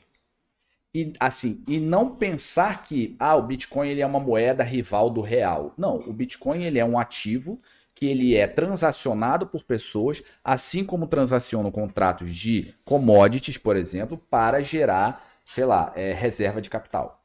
Né? Existe especulação? Existe, mas as pessoas também compram um contrato futuro de ouro. Ah, o ouro vai estar X mil dólares lá na frente. Existe. Isso, isso, é, isso é legal. Então, assim, a mesma coisa as pessoas é, é, especulam com, com ativos de criptomoeda, ativos de criptoativos. Inclusive, eu não gosto nem do termo criptomoeda. Acho que criptoativo é algo muito mais é, é, abrangente para a ideia. E, não, e, isso não se reduz a Ethereum, a Bitcoins. A gente está falando de metaverso, a gente está falando de NFT, a gente está falando de criptogames, a gente está falando de. A gente poderia começar aqui a falar sobre organizações descentralizadas, que seriam é, organizações que não têm um dono, mas que têm uma participação de quem quiser entrar descentralizado, que votam no, no futuro dessas organizações, no que eles vão fazer. Então, assim, você poderia criar fundos de investimento baseados em uma estrutura de blockchain, que seria uma DAO, que seriam essas organizações descentralizadas. Foi, Lucas, depois é, o, mas o Edson já deu deixa, ele quer falar sobre DAO. Então acho que tu podia fazer a pergunta. então vai, vai. Edson, pode falar. Cara, ele fala, ele fala isso há sete anos. É, como a gente falou sobre a questão de contratos inteligentes, é, a- o que, que é uma DAO? Uma DAO é uma organização autônoma descentralizada. Se eu tenho uma empresa chamada é, Mentors Podcast, eu tenho um sócio, eu tenho um administrador, eu tenho as pessoas que são contratadas, eu tenho as pessoas que giram em torno disso, eu tenho fornecedores, eu tenho etc. Numa organização descentralizada, eu não tenho uma centralização de mando. Eu tenho a participação de quem faz parte daquela organização. Ou seja, as pessoas votam nas propostas de uma organização descentralizada. Seria basicamente uma cooperativa, um sindicato ou uma organização social, mas sem um órgão centralizador de decisões. Então, todas as propostas dessa DAO elas são votadas por essas pessoas.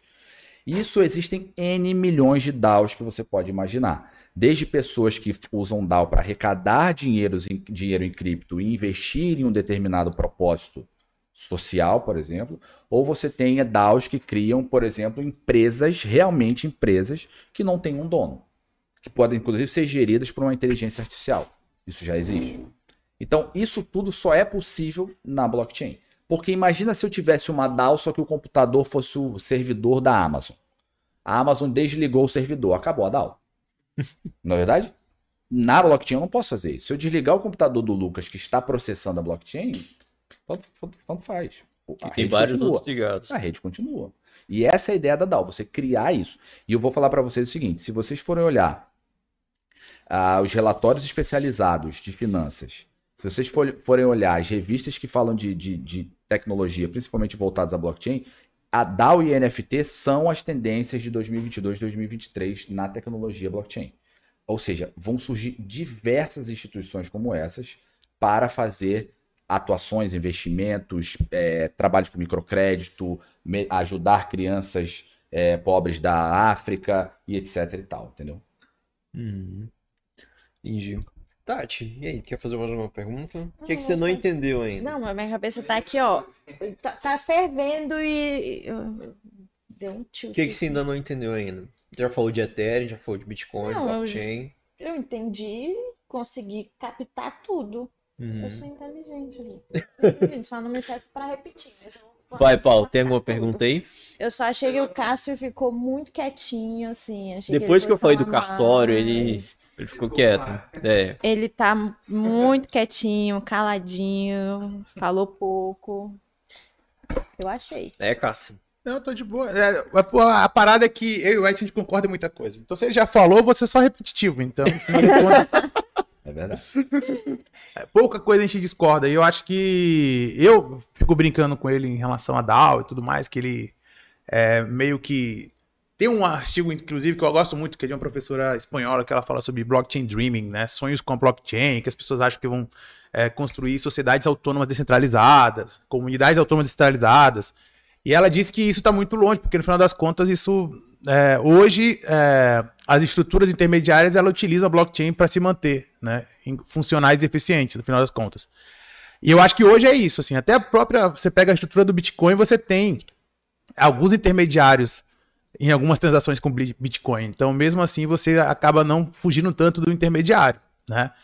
Mas, é, por um lado, assim, eu, eu, eu gostaria bastante que é, cada vez mais, mais as DAOs e as sociedades autônomas descentralizadas ganhassem é, relevância, né? E se tornassem maiores e mais eficientes. Para mim, faz todo sentido, assim, no final das contas. Vocês acham que vai ser tudo descentralizado? Porque eu penso assim que eu acho que a humanidade não tá pronta pra isso, entendeu? Muita coisa sim, não tudo. Mas assim, muita coisa sim, mas se você de- depender, por exemplo, algo que dependa da força, da violência do Estado, você não tem como descentralizar isso. né? Então, é, fiscalização da lei penal, fiscalização de regulações de saúde, alimentação, etc. São coisas assim. Você pode aplicar a descentralização a algum certo ponto, mas na finalidade da coisa você precisa do Estado.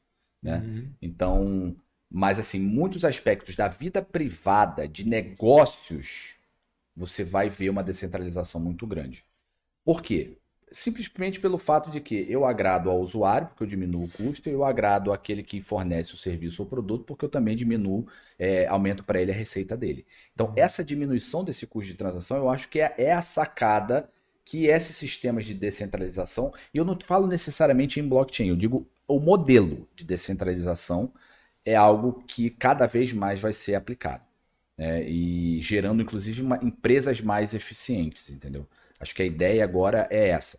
O Thiago Matos, sei se você conhece ele do, da Aerolito. O Thiago Matos ele, ele tem umas sacadas bem interessantes quando ele faz de, fala de economia pós-digital. Né? Então, na economia pós-digital, você tem é, é, é, pessoas que orbitam em volta de organizações e não pessoas dentro das organizações. Então, por exemplo, se eu sou uma, um, um, artista ou um professor, eu vou para uma plataforma como a Doméstica, como a Creana, e vou lá e coloco o meu, meu curso. Se eu, se eu sou uma pessoa que forneço algum serviço, eu orbito em plataformas que forne, fornecem esses serviços, mas eu não faço parte daquilo. Isso, e aquilo não me prende. Né? Ou seja, até mesmo, eu acho que até mesmo é, é, é, é, é uma concepção que cresce com a, a, sensação dessa juventude, né, dessa nova geração, de não pertencimento contratual de carteira de trabalho a uma organização. Então, essa economia pós-digital, ela surge e ela se sustenta com a base na tecnologia.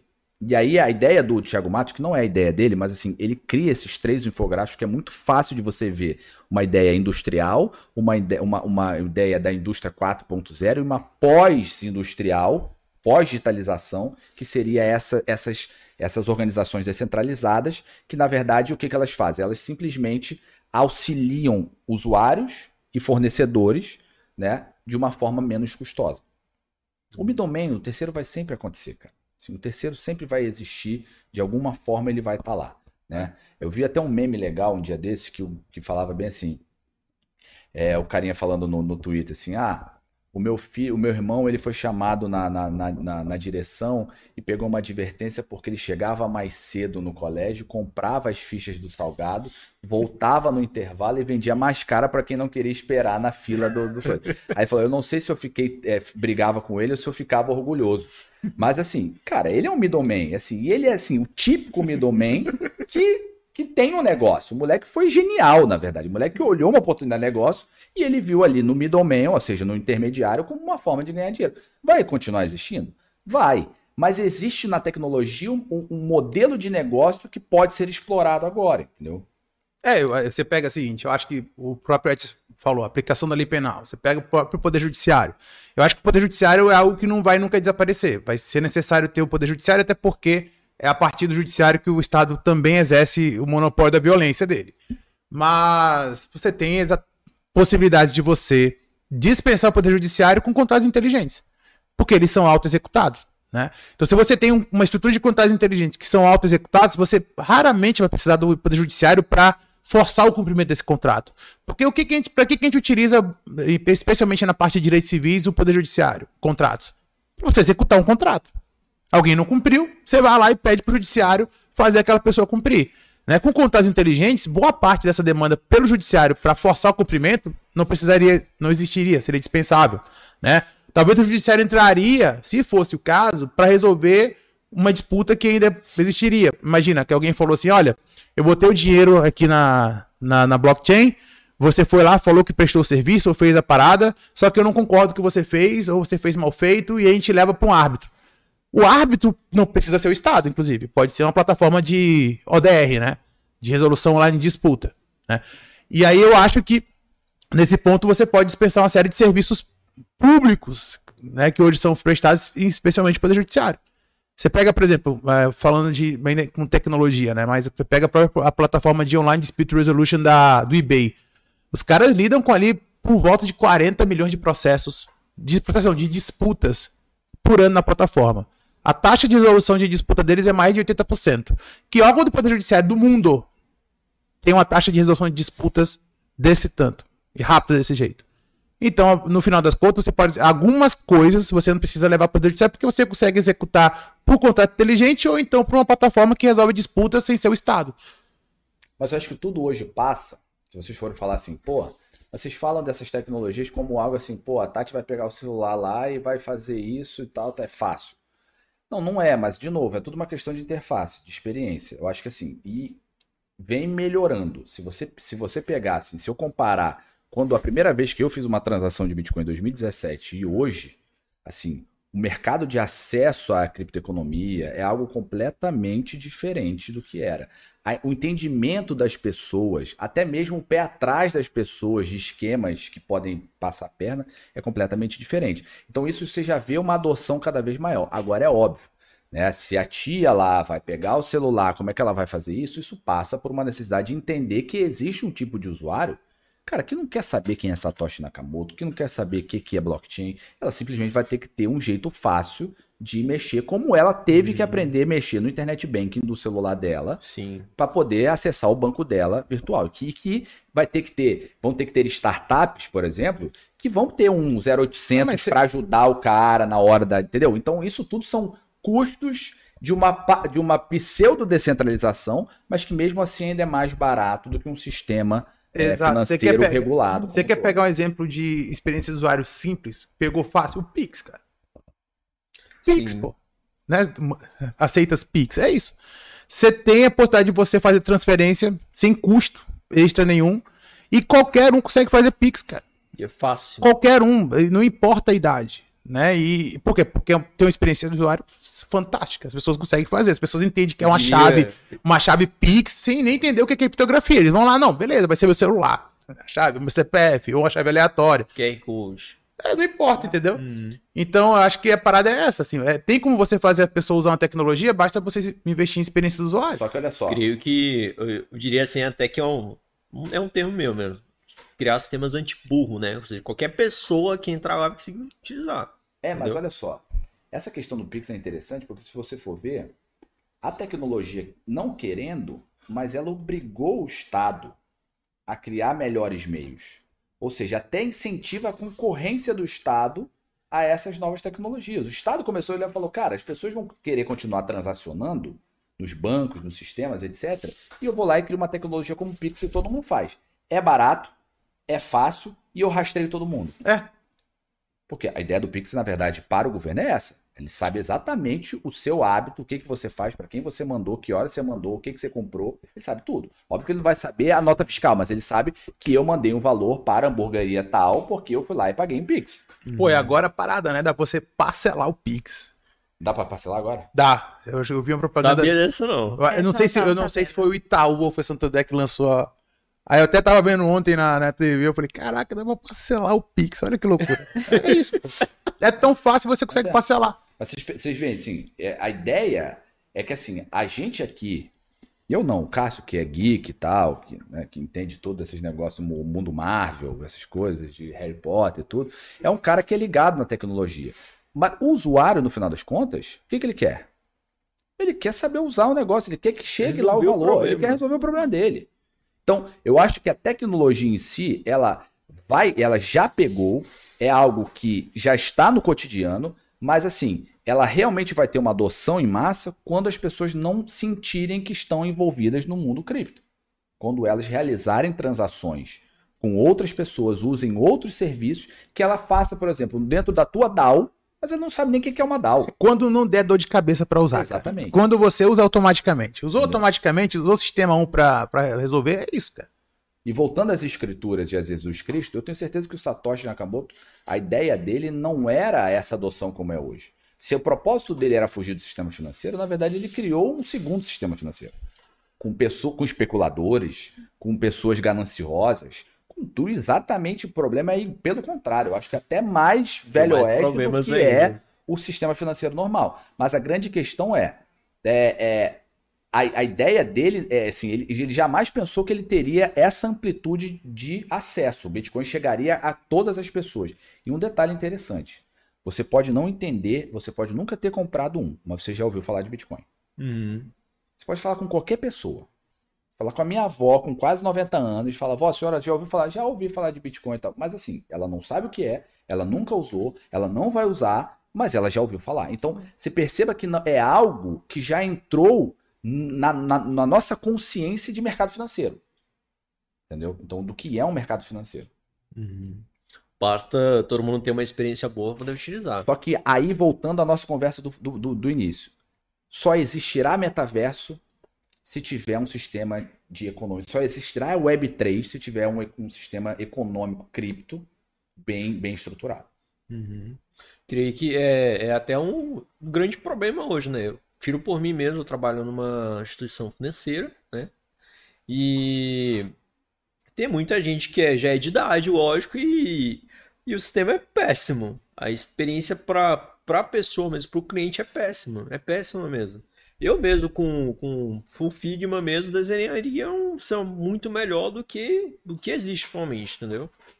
E creio que assim que pelo menos na instituição financeira, pelo menos é que eu trabalho que já é de muitos anos, não só aquela partezinha, aquela telinha que o cliente está vendo, não seria necessário assim só aquilo para resolver. Por trás tem outros problemas ali que é um emaranhado de, vamos dizer assim, de sistemas, né, que, que assim, que só mudando aquela telinha que o cliente está vendo não vai resolver, entendeu? Então é por isso que eu acho, assim, por exemplo, o próprio Nubank, ele revolucionou, porque é simples de usar. Minha avó tem Nubank, minha mãe tem Nubank, entendeu? E elas conseguem usar, utilizar sozinha. Agora, você entra numa, num aplicativo de um banco grande, lá, Itaú, Bradesco, Santander, é difícil usar, entendeu? Eu acho difícil já. Imagina agora uma pessoa de idade. Até o propriamente o caixa eletrônico é difícil de usar. Tem precisa de gente lá embaixo né, para poder utilizar. Mas eu posso te falar uma coisa, agências. Se você for olhar o internet banking hoje, cara, assim, é algo que os bancos deveriam realmente ganhar um parabéns, porque embora seja difícil, mas cara mudou totalmente a uhum. forma de acesso ao sistema bancário. Hoje só vai à agência realmente por uma questão muito excepcional. Uhum. Eu tenho um cliente que assim, ele paga um boleto todo mês, porque ele falou que ele quer ver a cara do gerente dele uma vez por mês. Mas assim, só. Porque se ele quisesse, ele pagava, por óbvio, internet bank. Uhum. E é isso que eu acho que a economia, a nova economia, e cara, o Web3 é o quê? É você é, é, é trazer para o ambiente da internet é, valor. Né? Então, assim, eu assisti o, o episódio do, do Podcast e a gente ter alguma forma de dividir os benefícios da publicidade, né? Vocês ganharem um valor direto, sem um intermediário, essas coisas que é até a ideia de um token chamado Basic Attention Token, né? É você ter, é ganhar isso direto.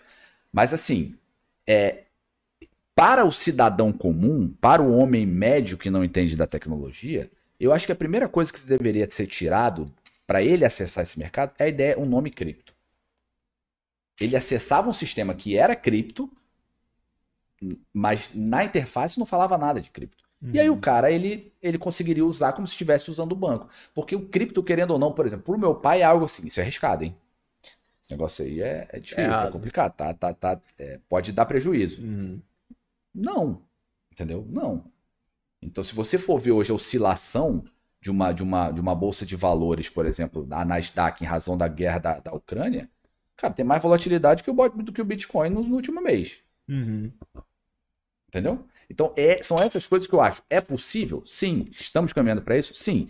Isso é necessário? Sim. Se tiver metaverso, se tiver Web3, vai ter que ter criptoeconomia para todo mundo.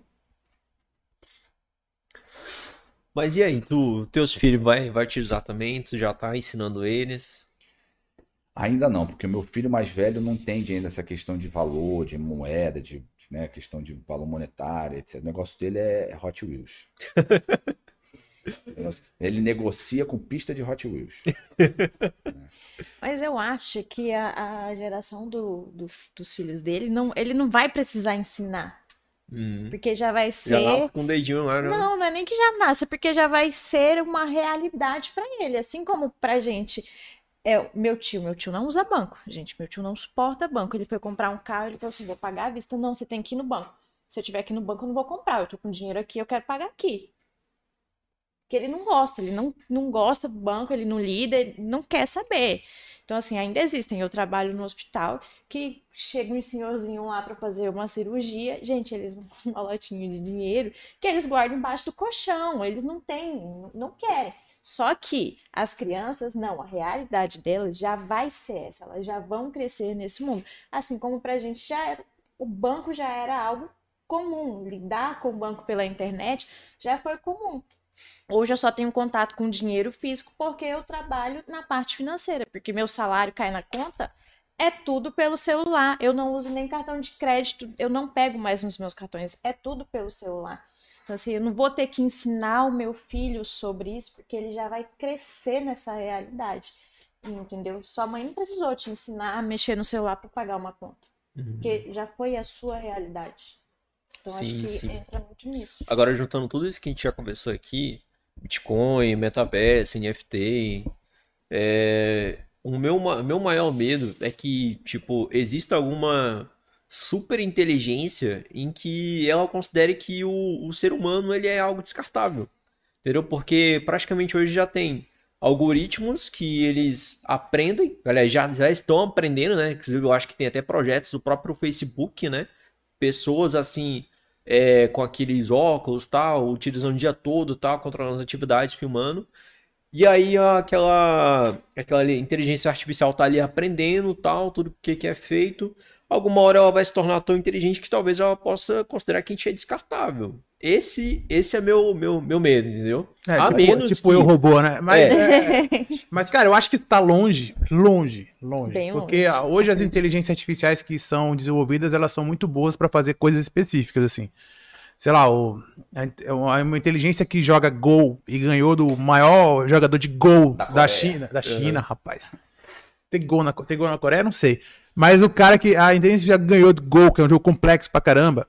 Ela é muito boa em jogar gol, cara. Ela não vai escrever um poema.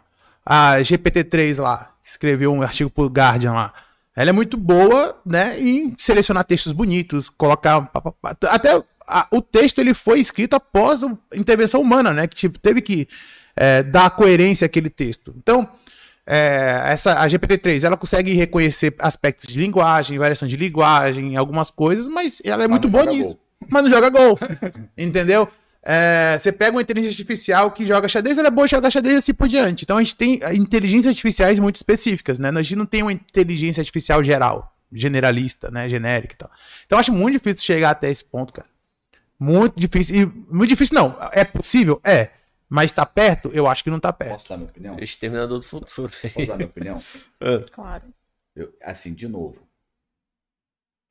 Eu não subestimo, cara. Eu não subestimo a velocidade que esses caras desenvolvem. assim. Eu não, eu não subestimo que em cinco anos a gente possa ter algo completamente diferente do que a gente acha que é possível hoje. Sinceramente. Assim, eu, primeiro, eu não acho que alguns países publicizam tudo que fazem.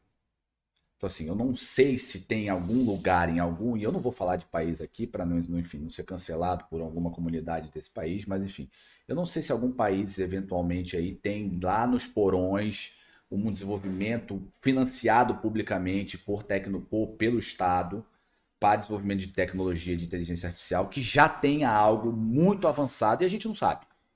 Assim, eu não quero ser o, o, o cavaleiro do apocalipse, mas eu acho que a nossa capacidade de inovação, ela, óbvio, é exponencial, toda aquela discussão que a gente fala, tal, tal, tal, mas, assim, ela é surpreendente.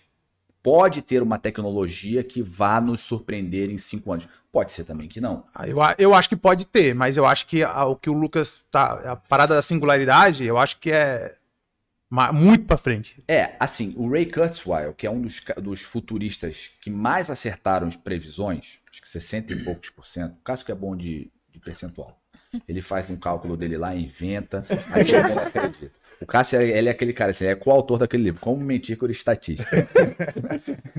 aí, ele, ele fala assim, ele fala 2032, o Ray Kurzweil. Ele fala assim, 2032 nós teremos uma singularidade, ou seja, nós teremos uma inteligência artificial generalista, forte, que vai poder, assim, eu acho que generalista forte no sentido de, ah, o Arnold Schwarzenegger aparecer lá e tal, não. Mas você ter uma inteligência artificial consciente de si e consciente daquilo que ela está fazendo.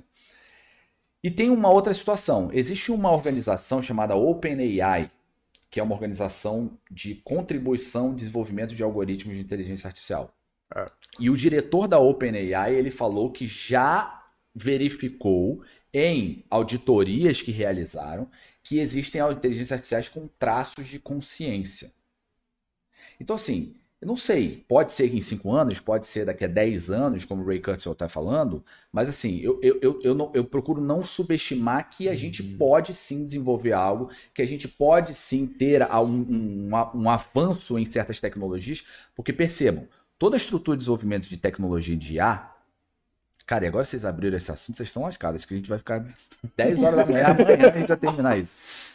Todas Venham essas, pedir a todas, cerveja. então. Todas essas, essas tecnologias que, as, que vocês veem hoje, que a Tati, quando bota lá no Netflix, escolhe um filme pra ela, fala, pô, esse te- Netflix é inteligente mesmo. Eu gosto desse filme coreano, já vi três anos. Porra, sou fã de dorama, né? Caraca. Pô, o Lucas vai lá, bota a música do K-pop lá e já vão, colocam mais outra música que ele gosta também. Isso tudo é baseado em, em- em- em- em bibliotecas de, de algoritmos, ou feito pelo Facebook, ou basicamente feito pelo Google, né? Mas que são, ou seja, privados, entidades privadas, mas que têm é, é, projetos de open source para a liberação desses algoritmos. A minha pergunta é: o que o governo americano está tá, tá, tá, tá fazendo? O que, que o governo chinês está fazendo? O que, que o governo russo está fazendo? O brasileiro a gente sabe que nada. Não, Porque até a estratégia brasileira eu, IA eu acho que é menos- horrorosa. Até o projeto de lei 21 de 2021, que trata da, da inteligência artificial, é terrível. É horrorosa. enfim, horrorosa. É, é por isso que eu não falei. A- o, o nosso negócio é o seguinte: é alimentar o mundo, cara. Porra, é. Mas vai- vocês entenderam o ponto? Assim, cara, eu não sei. Eu não sei se esses caras estão fazendo alguma coisa que a gente não sabe, que não tá aqui. Eu Até, eu até acho que essa semana eu fiz um post lá sobre é, pessoas que não existem, até. Não sei se você deu uma olhada lá. É, já tem um. Até no próprio OpenAI já tem lá uns artigos sobre isso que eles estão escrevendo.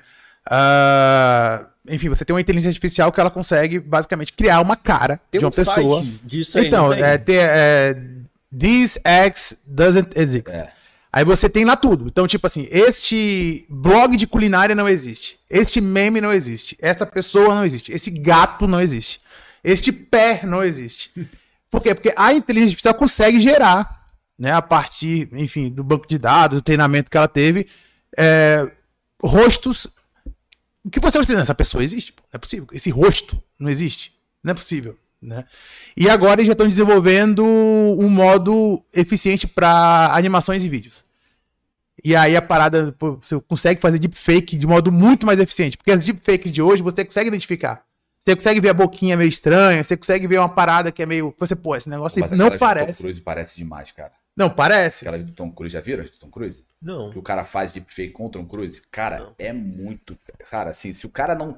Se pega uma pessoa desavisada de deepfake, o cara acredita em todos aqueles vídeos. Pô, você tem aquela Procura depois no YouTube. Sim. Tem uma aplicação, um aplicativo do, do iOS. Eu esqueci agora o nome dela. Você bota lá, tem um cara que tava fazendo Jim Carrey. Mano, era igual Jim Carrey. pô.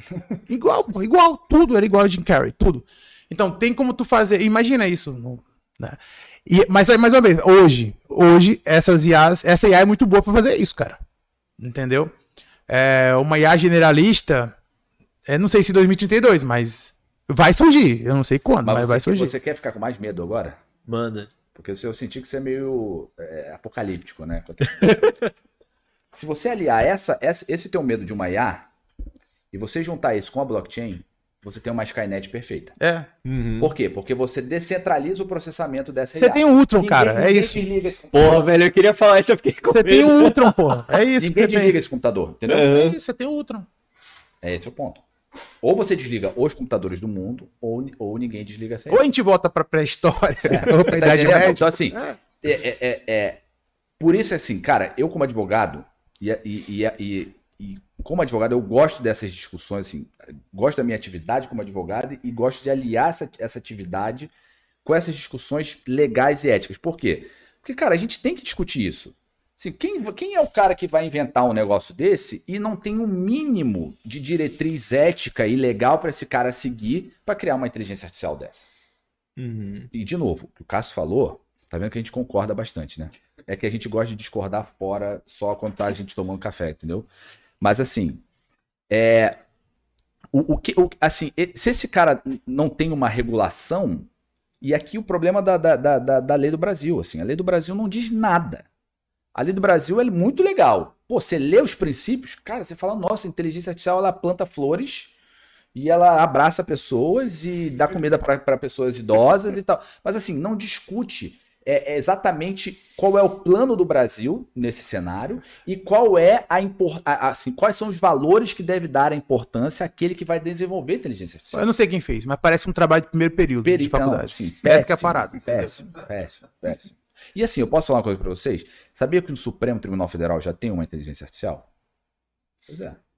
E o que, que, que esse cara faz? É, O Vitor, né? É Victor o nome dele.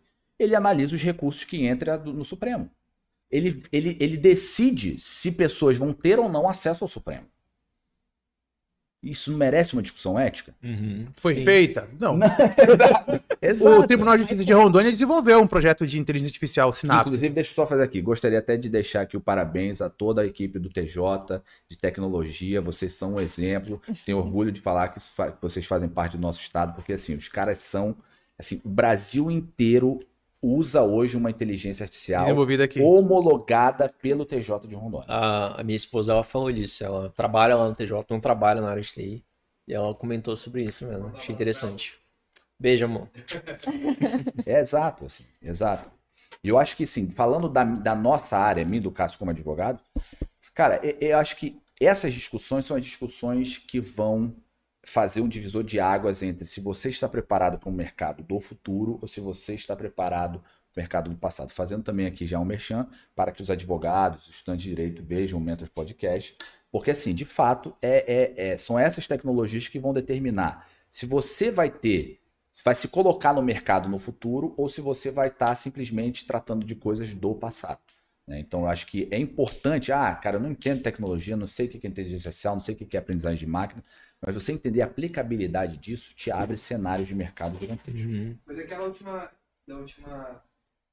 Do último podcast com o Cássio, né? Que tu falou do, do uma que tem nos Estados Unidos, que era falha. Do, Ah, eu comentei, né, que ela era Comentou racista, que Era né? racista. que É. Era, era um. é- Ele é um A base de dados dela só tinha mais pessoas brancas. então É, esse é o problema que a gente discute, né? Tanto eu quanto o Edson. isso vai do programador, do desenvolvedor. Não, É não. o banco de dados. É o banco de dados. E o ambiente de teste também, se ela não for treinada em um ambiente plural, pode ser que ela se torne racista. É, Na verdade é o seguinte, até. Ela desenvolveu a própria. Né, o algori- o algoritmo dela, né? Decisão. Não, porque. Não, nesse caso, é qual é a parada, né? E eu gosto de falar disso porque, inclusive, minha tese de doutorado vai envolver inteligência artificial e tal. É, no processo. A parada da- daquela inteligência artificial é que ela foi contratada pelo Serviço de Justiça Criminal dos Estados Unidos para auxiliar, né? Então, ela é uma inteligência artificial que não decide, ela auxilia, né? Juízes a fixar fianças, né? E aí, a ideia dos juízes dessa inteligência artificial é a seguinte: essa pessoa tem um score alto de reincidir. Então, se ela possivelmente vai reincidir, o juiz fixa uma fiança lá em cima. Se ela tem um score baixo, então, tipo assim, ela possivelmente não vai reincidir, então o juiz fixa uma fiança mais baixa, mais moderada, né? Porque não tem risco social e tal.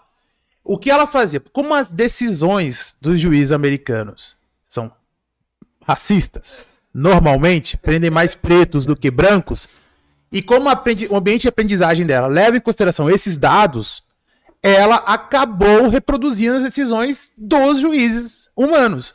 Não é que ela é racista, é que a base de dados dela é racista. E aí talvez não houve um cuidado ético na fase de desenvolvimento de ter um ambiente de teste e de esse ambiente de teste ser o mais plural possível.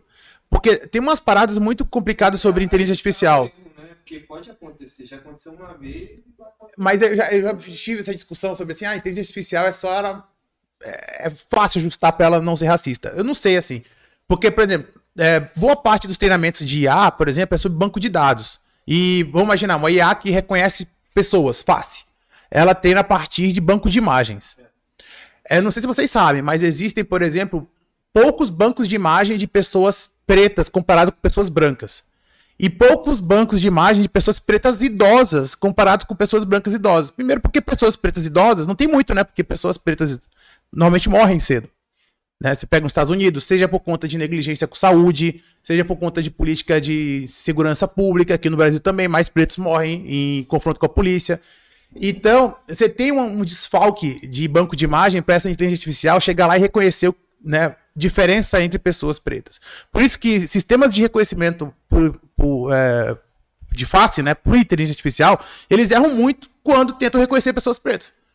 Porque no ambiente de teste, ela não é sujeita a tantos bancos de imagem de pessoas pretas. Tem um banco de imagem enorme de pessoas brancas. Né? Você tem um monte. Até aí tu pega o seguinte, pega essa IA.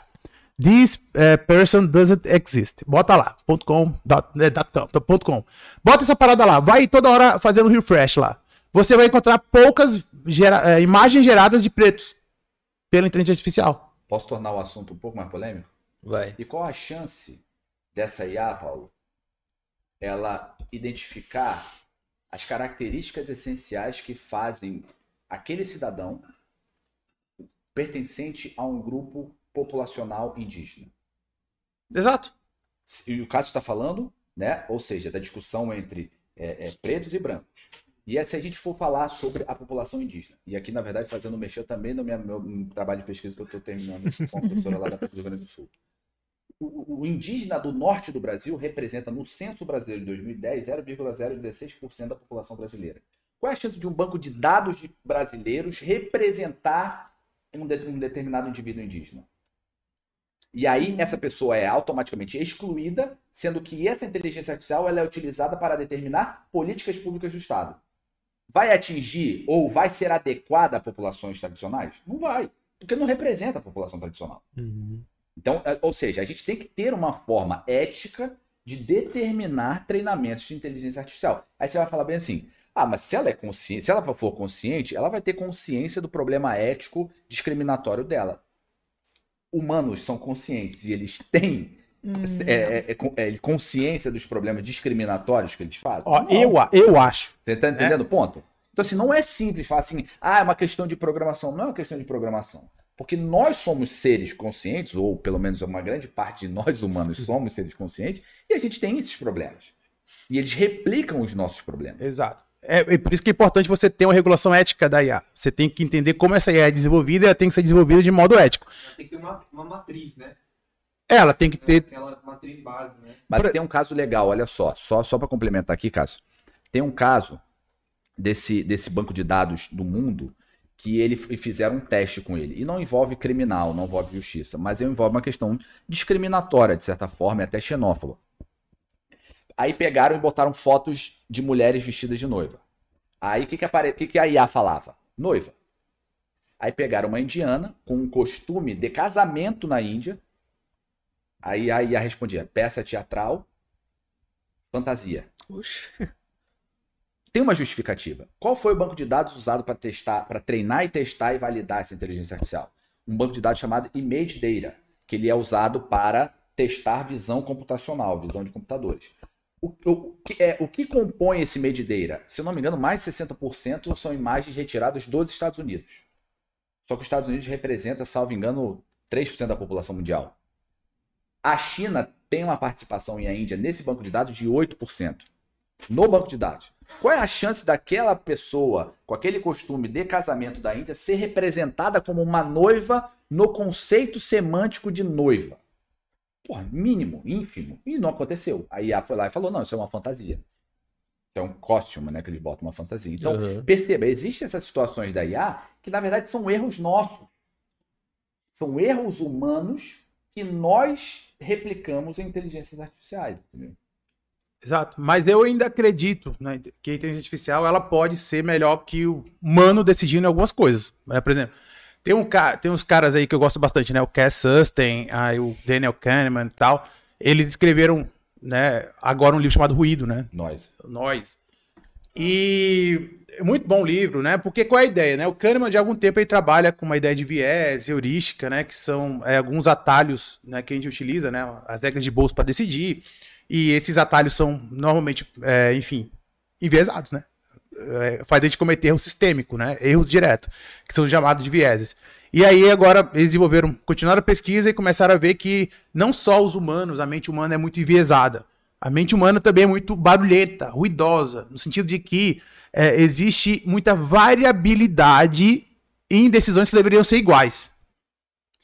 E aí ele pega, por exemplo, ó, imagina que você se sentiria confortável se é, soubesse que um juiz, num dia ensolarado, o mesmo juiz decide de uma forma diferente do que ele decidiria no dia chuvoso, manhã chuvosa. Por que isso acontece? Porque a mente humana, além de, dela ser extremamente enviesada, porque a gente tem heurísticas, regras de bolso para decidir, a gente tem preconceitos e tal, ela também é muito barulhenta. Então, a depender do seu mood, isso é verdade, a depender do seu mood, você decide de uma forma ou de outra. E aí todo mundo sabe disso intuitivamente. Todo mundo sabe que se você acorda num dia chuvoso, pô, você já acorda de mal porque você acordou cedo. Tá chovendo? Pô, é uma merda, né? e aí o Kahneman e o Sustain, eles inclusive, eles sustentam que o uso de inteligência artificial para decisões sobre políticas públicas e também decisões do judiciário, ele pode eliminar o ruído e pode também eliminar o, o viés, né? os vieses cognitivos. Ou seja, criar uma inteligência artificial baseada no Spock, então. Exato. Só que, por quê? Porque ela não tem variabilidade. Só que, para isso acontecer, até o Kahneman, o Kahneman, o Sustain publicou um artigo esse mês na revista lá da Universidade Duke. Duke. E até tava lendo, eu acabei de ler porque tem que colocar no meu, no meu projeto de tese lá e tal. Mas ele falou assim: olha, lógico que vai ter obstáculos relacionados a treinamento da IA, a IA racista, a IA sexista, a IA LGBT fóbica. Só que evidentemente, se você consegue regular de modo mais eficiente e ético a inteligência artificial, ela vai ser uma decisora muito melhor do que o humano. Porque ela não vai variar de decisões quando as decisões deveriam ser a mesma. Então, elas, ela pode ser muito mais isonômica, ela pode promover mais acesso à justiça, por exemplo, no caso judiciário, se for. Né? E se você pega lá, isso é uma parada, é uma discussão muito antiga. Desde a década de 60, tem um advogado americano que ele fazia uma série de, de estudos sobre variação de decisões de juízes, é, a depender do dia, a depender do humor. Se, Se foi do almoço, perto do almoço. Mas isso é muito claro, por exemplo, eu falo para meus alunos assim, olha, eu vou corrigir a prova no domingo. No domingo tem jogo do Mengão. Se o Mengão perder, vocês já sabem. Eu vou estar de mau humor. Então é lógico que eu vou olhar para a prova de muito mais, pô, absurdo, né? Mas isso é da essência humana. A gente tem muito ruído na nossa cabeça. E a pode ajudar a diminuir esse ruído. Eliminar, inclusive. Os Sustain falam em eliminar, inclusive, o ruído. Mas aí, é preciso que haja um treinamento baseado em ética, com diversidade, com pluralidade. Então, esse banco de dados, ele não pode ser um banco de dados majoritariamente americano. Você tem que ter imagens de todo tipo de... que representam né, todos os tipos de população. Todo tipo de. Todo tipo de cultura. Uhum. E isso é muito parada, porque, por exemplo, eu pego o próprio. É, é, quando você vai selecionar o banco de imagens, você vai treinando IA, você vai colocando imagens de noivas de noivas americanas, obviamente vestido branco, normalmente brancas é, e tudo mais. E a própria equipe, às vezes, que está selecionando, ela sempre bota né? E ela vai falar assim: ah, isso aqui não sei se é exatamente um costume é, usado como tradição de casamento indiano, eu vou colocar que isso aqui é uma fantasia. Por quê? Porque na equipe de desenvolvedores você não tem, por exemplo, indianos. Você não tem negros, porque também, vamos pegar lá, os africanos, eles não utilizam é, os vestidos tradicionais de casamento quando eles vão fazer a cerimônia de casamento dele, uhum. deles, né? Então, naturalmente, existe um problema também relacionado à composição da equipe de treinamento. Você tem uma equipe branca, né? Normalmente homens e normalmente ocidentais. E aí você consegue fazer com que a IA seja preconceituosa, mas não é a IA que é preconceituosa. É a pessoa que está fazendo. É a base de dados uhum. e o ambiente de teste que é preconceituoso. Hoje mesmo em dia, tipo, para mudar isso é, vai ser difícil, né? Precisa de uma é porque não tem um... de todos, né? Tipo, o próprio banco de dados de imagem, qualquer lugar que você for pesquisar, é sempre voltada para a cultura ocidental da americana, uhum. né, dos Estados Unidos. Né? Eu falo americano, a gente também são, né? Dos Estados Unidos. Cara, tu vai pesquisar, sei lá, acampamento. Só parece acampamento americano. Exato. Não tem um equipamento. Um pauzinho, entendeu? Marshmallow. É, marshmallow. Uhum. Não aparece, por exemplo, um. Indígena, um só aparece de lá também. Um camping. É, sei lá, tradicional do Japão. Exato. Entendeu? Um camping tradicional da Índia, um camping tradicional do Brasil, entendeu? Não aparece. É só americano. Ou seja. Então, é uma coisa muito difícil, tem que buscar lá atrás. Cavar até achar, né? Mas é isso, é, mas eu acho que o ponto aqui é o seguinte, olha só. Não é, é assim, eu acho que criar a regulação é fácil. Criar regulação sobre isso, inclusive, é fácil. A gente está fazendo, eu faço, eu sou conselheiro de uma, uma associação de inteligência artificial na PUC do Rio Grande do Sul, mas é vinculada à Universidade dos Estados Unidos. Está fazendo uma análise de mais de 200 casos de é, documentos de regulação de inteligência artificial, etc. Inclusive analisando que quem escreveu é, tem mais homens, mais mulheres e etc, fazendo essa análise do gênero e tudo. Acho que o ponto não é esse. Eu acho que a dificuldade vai ser como nós vamos garantir a, o controle, ou seja, a accountability, o controle e a transparência desses algoritmos para a sociedade. Porque não adianta nada eu falar assim, ah, não, o Estado é, é, fez uma regulação aqui que vai ter uma forma de controle de produção de IA e perceba, a produção de IA ela tem que ser obrigatória no país. Porque tem uma, um estudo financeiro que mostra que aumenta em quase 2% do PIB em 2035 os países que estarão baseados em tecnologia de inteligência artificial. Então, nesse ponto, assim, mas quem garante que aquele algoritmo está seguindo a, a, a, diretriz, a regulação do Estado? Essa, essas são questões mais complicadas. Como você de fato garantir que aquele algoritmo está funcionando da forma que deveria, sem vieses, sem preconceito, sem discriminações e por aí vai?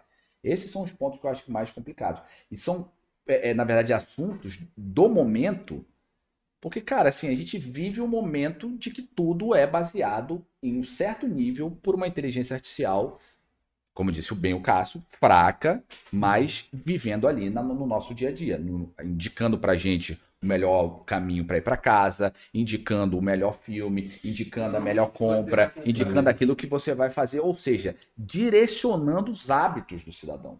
Então, esse, esse é um momento crucial, porque é um momento, inclusive, que a gente tem para trazer os principais pontos de desenvolvimento. Mas o que me preocupa mesmo é como nós vamos fazer é, é, é, e controlar o futuro dessa, da aplicação dessas tecnologias. Então, resumindo, a gente tem tanto problema ainda aqui e a galera ainda quer ir pro metaverso ainda, né? Resolver nem os que tá aqui, ainda vai criar mais outros lá no metaverso. É, mas eu posso falar uma coisa? Eu acho que uma IA não forte, mas uma IA mais forte do que a gente já tem hoje, é, é, comercialmente falando, ou seja, prateleira, nós é temos acesso, eu acho que vem antes do que um metaverso, é, é, é de certa forma, utilizável. Uhum. O Cássio vai estar lá no Decentraland? Vai. Meu filho vai jogar Minecraft? Vai. Mas, assim, um metaverso do dia a dia, eu acho que vem depois de uma, de uma IA mais potente do que a gente já vê hoje. Ah, exato, é igual a Matrix, né? É. Veio a Matrix depois. É, exatamente. Aí depois veio a simulação. Exatamente. Mas assim, é interessante, é, são, são, pontos interessantes. São pontos que, na verdade, a gente, inclusive o Cássio, o grupo do Legal Records, inclusive o, Fabão aqui está mandando, me mandando mensagem aqui, é, que o Fábio Santos também lá da PGE, que é coordenador com a gente do Legal Records, que a gente, que a gente todo santo dia coloca em debate, coloca em discussão, porque não só na, na, nossa perspectiva do profissional do direito, mas são temas que, que precisam ser discutidos pela sociedade, entendeu? Precisam ser popularizados, entendeu? Até mesmo para um cara da administração que está se formando agora, que quer montar uma startup, que não sabe a base tecnológica que ele vai usar. Porque se vocês é, é, é, é analisarem, diversas startups hoje em Rondônia já pensam como vão lançar uma NFT, como vão colocar isso numa blockchain, como podem usar de uma certa forma uma aprendizagem de máquina aqui para melhorar a empresa. Entendeu? Isso já é o cotidiano dos jovens empreendedores. Né? É, então, assim, a gente precisa popularizar esse debate, colocar nas universidades. Pouco se fala. No direito, então, gente, cara, se no direito não fala, imagine a administração. Cara, não, não fala, fala mesmo. Sabe? Ah, mas eu acho que o direito é o último lugar que se chega sempre, né? mas é, você pega a nossa faculdade onde a, gente, onde a gente dá aula, a gente dá aula disso, né? Yeah. É. A gente fala sobre direito e tecnologia, né? O Edson fala como professor da, da matéria. Então, enfim, é, eu acho que. Eu também acho que o Estado tem uma responsabilidade por educar digitalmente as pessoas. O Estado tem que inserir isso na grade curricular de todos os tipos de curso, né? E de fato, né? É, executar essa política de educação tecnológica, porque eu acho que é necessário as pessoas entenderem também como funciona, até para poder ter debate público, por exemplo. Falar, ah, não teve debate público para o Vitor, do STF, né? Pô, mas será que ia ter condições de ter um debate público? No final das contas, como um debate público, não só como um debate entre especialistas da área, mas a população também entendendo o debate, eu acho difícil.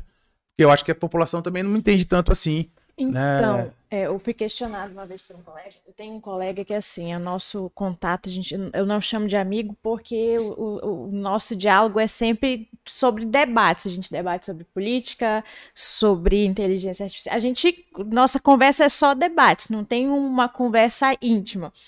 E aí ele me questionou o que eu achava da inteligência, da inteligência artificial e o que eu, a minha opinião, que o Brasil, minha opinião, Brasil ainda não está preparado. Não, não tem. Porque eu vejo, gente, eu vejo pessoas jovens de 20 anos que têm dificuldade de conseguir entender como funciona o sistema da empresa que ele trabalha. Ele não consegue fazer um lançamento correto de um pagar e receber. Então, assim, como que você vai colocar uma inteligência artificial para uma pessoa que não consegue entender coisas básicas?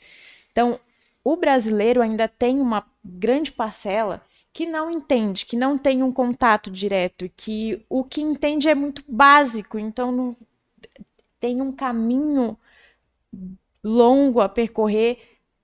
Eu acho que existem países em que a população já está mais avançada nisso, mas no Brasil acho que a gente ainda está muito atrasado. Eu vejo muita gente mais nova do que eu que deveria estar tá mais antenado em, em, questões de site, de internet, de inteligência artificial e não tá.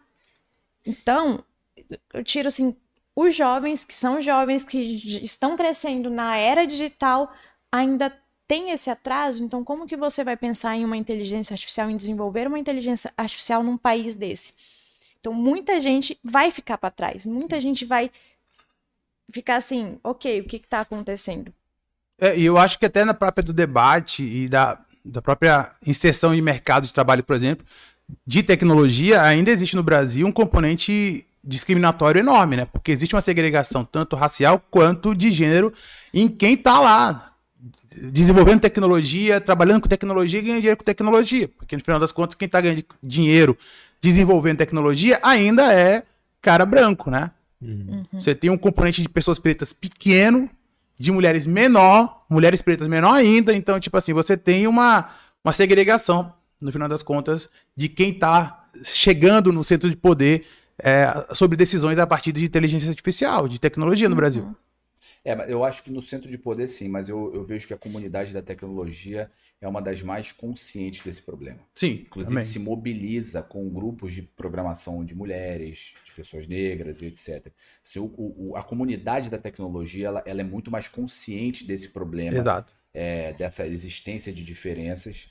É, mas eu acho que o ponto é o seguinte: isso passa por educação. Não existe nada mais emancipador do que educar. Educar a população, educar o jovem que é, é legal jogar bola, mas é legal ele sentar na frente de um computador e aprender uma lógica de programação com 8, 10 anos de idade. É legal ele entender que dentro das carreiras padronizadas que vão falar para ele, existe uma área de desenvolvedores, uma área que ele precisa aprender a programar, uhum. que a tecnologia, portanto, nada, nada mais é do que uma oportunidade que ele vai ter e cada vez maior. Não existe área hoje de, de, de do conhecimento que mais garante emprego do que a tecnologia. Sim. Ah, e medicina, não é, é a tecnologia. Não uhum. existe área hoje com mais escassez de mão de obra do que desenvolvedores. E eu Sim. falo para vocês o seguinte: conversem com o Mori, que lida com várias startups, conversem com o pessoal da Tambaqui, conversem com pessoas da Secretaria, da Superintendência lá do Estado. Vocês vão ver que o, o, o problema do Estado hoje é encontrar desenvolvedor capaz de auxiliar empresas. Sim, tanto é que eu mesmo participando dos programas com ele, né, o Ideaton tal, ele, o Victor, a galera lá, quase não tem mesmo programador assim pra a gente entrar, adentrar mesmo assim qual o próximo passo que a startup daria quando ela ganha o Demo Day, entendeu? Não tem. Não tem. Eu não passa da... Qual foi a área que mais cresceu no Tribunal de Justiça? A área de tecnologia. tecnologia. A área que mais contratou no tribunal foi a área de tecnologia. Se vocês forem pegar o que era a Coinf antes no tribunal e o que é hoje a CETIC do tribunal, você vai ver que é a área que mais tem, tem profissional hoje. Por quê? Que mais cresceu em profissional. Por quê? Porque a demanda é essa. Uhum. Né? Ou seja, os juízes têm a importância dentro do Poder Judiciário? Sim, mas hoje a estrutura deles é toda tecnológica. Então a gente precisa de desenvolvedor. Então, acho que respondendo a sua pergunta do problema do jovem, principalmente, eu acho que é uma questão de educação. Eu acho que falta educação. Falta, Sim. por exemplo, como a gente já inseriu nas universidades que a gente dá aula, é, é, é, essas matérias para o direito, mas isso precisa para o fundamental. As crianças precisam entender isso. Né? Não é aquela questão assim, ah, as crianças estão acostumadas com a Alexa na casa deles, acha que a Alexa é um membro da família. Ok, isso é um problema comportamental. Mas eu digo assim, a criança sabe como programa uma Alexa? A criança sabe é, é, a, a, lógica da programação? Isso ele consegue aprender com Lego. Dá para ele aprender com o Lego, entendeu? Só que a questão é, não tem o interesse do Estado. E aí, respondendo o Fabão, que nos criticou aqui, falando, não, existe sim iniciativas de inteligência artificial, não existe uma coordenação nacional de inteligência artificial. Não, tem, não existe uma coordenação nacional que ensine blockchain. Não existe uma coordenação nacional que está preparando o, o, o jovem de hoje a um profissional do metaverso. É, mas eu, eu, eu li a crítica dele aí e eu acho que a gente não falou nada diferente porque eu acho que existem sim iniciativas isoladas do Estado, algumas iniciativas pontuais. O próprio Poder Judiciário é um exemplo disso, que vem desenvolvendo bastante inteligência artificial. Uh, mas você não tem, de fato, um investimento público direcionado e coordenado para inovação e inteligência artificial no Brasil. E aí minha crítica é, a gente tem uma política pública que é um, uma estratégia nacional de inteligência artificial, que é um trabalho de primário. Pô. Então como é que você consegue fazer com que o Estado mobilize é, uma política pública, sendo que a, o desenho dessa política pública é ruim, no final das contas. É o que vai dar segurança para essa política pública. É lógico que, pô, a PGE, né, o, de onde eu faço parte, ela investe bastante em tecnologia. Né? O próprio Fábio, ele está investindo bastante em, em uma aplicação de contrato inteligente dentro do Estado. Então, a ideia é a gente tornar os contratos do Estado mais eficientes a partir de tecnologia. Isso é essencial. Isso é, é louvável. Mas veja, é, dentro do estado de Rondônia, como um todo, como é que a gente pode ter uma estratégia coordenada de inteligência artificial? Isso fica por conta de alguns gestores que entendem que isso é importante e querem implementar, mas isso não é uma política coordenada. No próprio Estado brasileiro, vamos pensar. Não tem. Né? Quando o Edson fala da China, dos Estados Unidos, existe uma política pública, uma estratégia de investimento em inteligência artificial com uma meta específica. A gente não tem aqui no Brasil. Uhum. Né? A China há 20 anos investe pesado em infraestrutura de rede. Vamos falar de Rondônia? Vamos falar de infraestrutura de rede em Rondônia. Como é que a gente está em infraestrutura de rede em Rondônia? Se a gente não tem infraestrutura, é difícil a gente falar de fato em uma estratégia nacional ou regional de desenvolvimento de inteligência artificial se a gente não tem o básico, cara, que é infraestrutura. Né? A gente não tem estrada. Essa que é a parada. O engraçado Sim. é que, é, falando disso, é muito questão cultural e governamental, né? Que nem tu falou. É, tipo, eu, tipo por mim, eu estudei numa escola particular, não estudei numa escola pública, mas, por exemplo, na grade, não tinha incentivo de você chegar no computador e aprender. A gente chegava lá para pesquisar. Cara, eu, eu, lembro até hoje, quando eu peguei o computador pela primeira vez, eu não sabia o que fazer.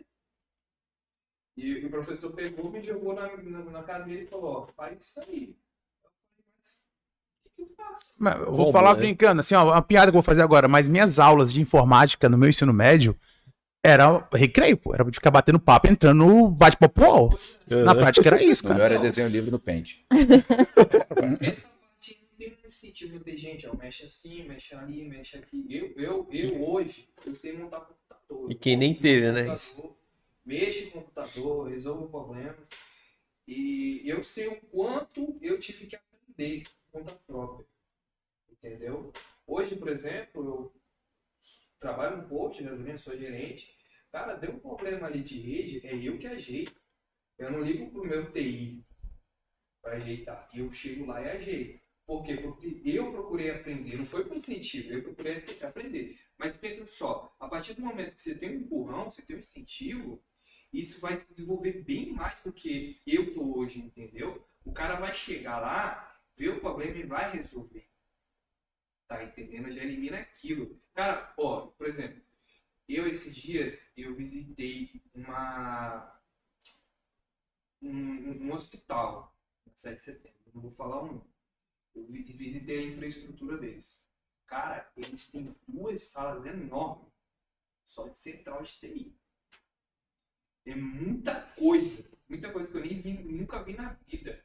Tinha um break lá que era de uma casa. Entendeu? Cabia 15 baterias de carro dentro. Irmão, eu não sabia nem para que, que servia. Imagina um cara com pouco conhecimento vendo aquilo. Tá entendendo? Assustado, né? E tipo, imagina o quanto eles tiveram que procurar um profissional no mercado de TI, a equipe deles, para dar conta daquilo. Que é uma porrada de coisa. Lá, para ter uma ideia, as salas de cirurgia elas são monitoradas. Se o cara usar um aparelho, ele sabe qual foi o aparelho, ele sabe o horário, sabe o dia.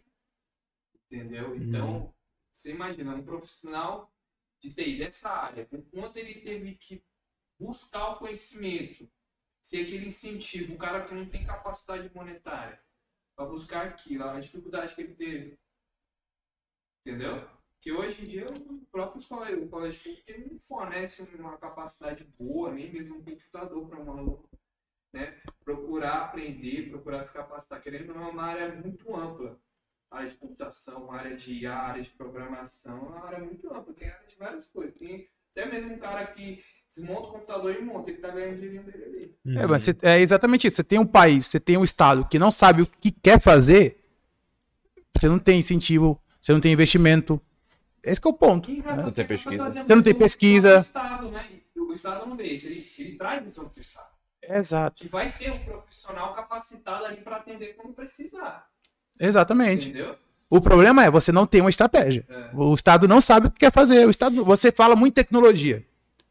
Todo mundo fala em tecnologia aqui no Estado. Muita gente boa pra caramba. Mas não existe uma política.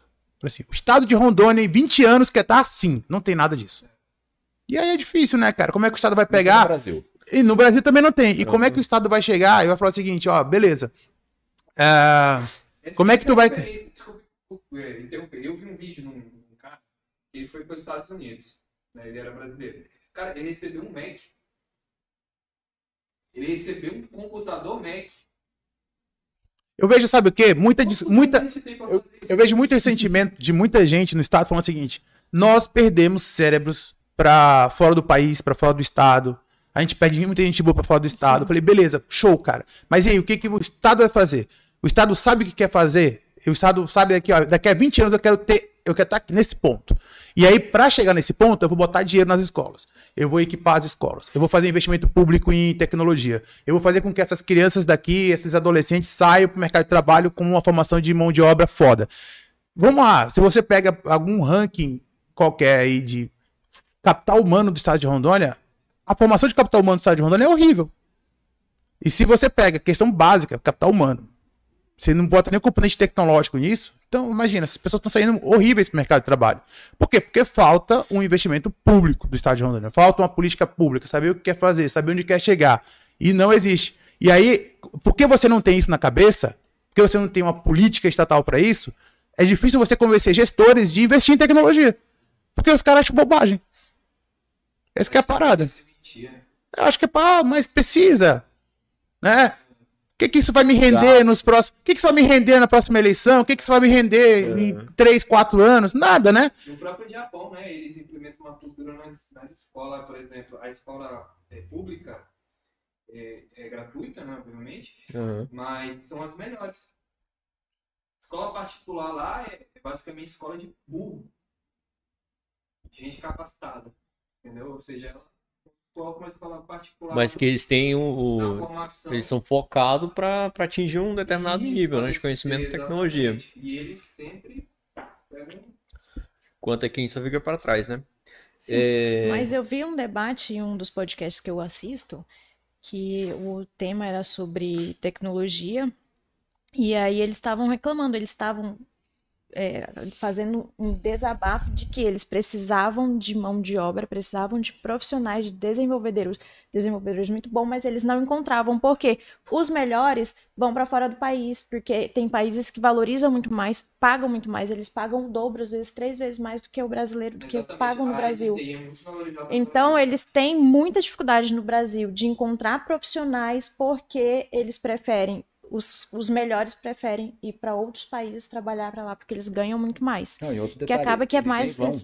Porque o que que acontece? O cara faz remoto. é, isso mesmo. Assim, eu conheço vários programadores, algumas pessoas em Curitiba, pessoas que trabalham para Austrália, Nova Zelândia, Portugal. Uhum.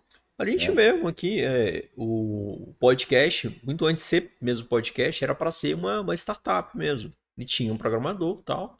E esse programador, ele acabou programando para bancos, mas também trabalha para fora também, para empresas de fora. Só que tudo É remotamente. remoto, entendeu? Assim, então, assim, primeiro, você tem um problema do, do valor do real, Uhum. ou seja, esse cara recebe em dólar ou euro, né?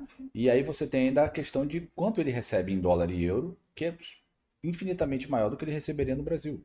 Inclusive, isso não é um problema da iniciativa privada, isso é um problema do serviço público também. Porque vários órgãos em Rondônia e no Brasil estão perdendo programadores que simplesmente deixam de trabalhar para o serviço público para trabalhar para fora, ou remotamente ou fisicamente nesse lugar, e recebem três vezes mais do que recebiam no serviço público. A gente mesmo sente isso, por exemplo, a minha namorada, tá, ela vai pra faculdade pelo FIES, né?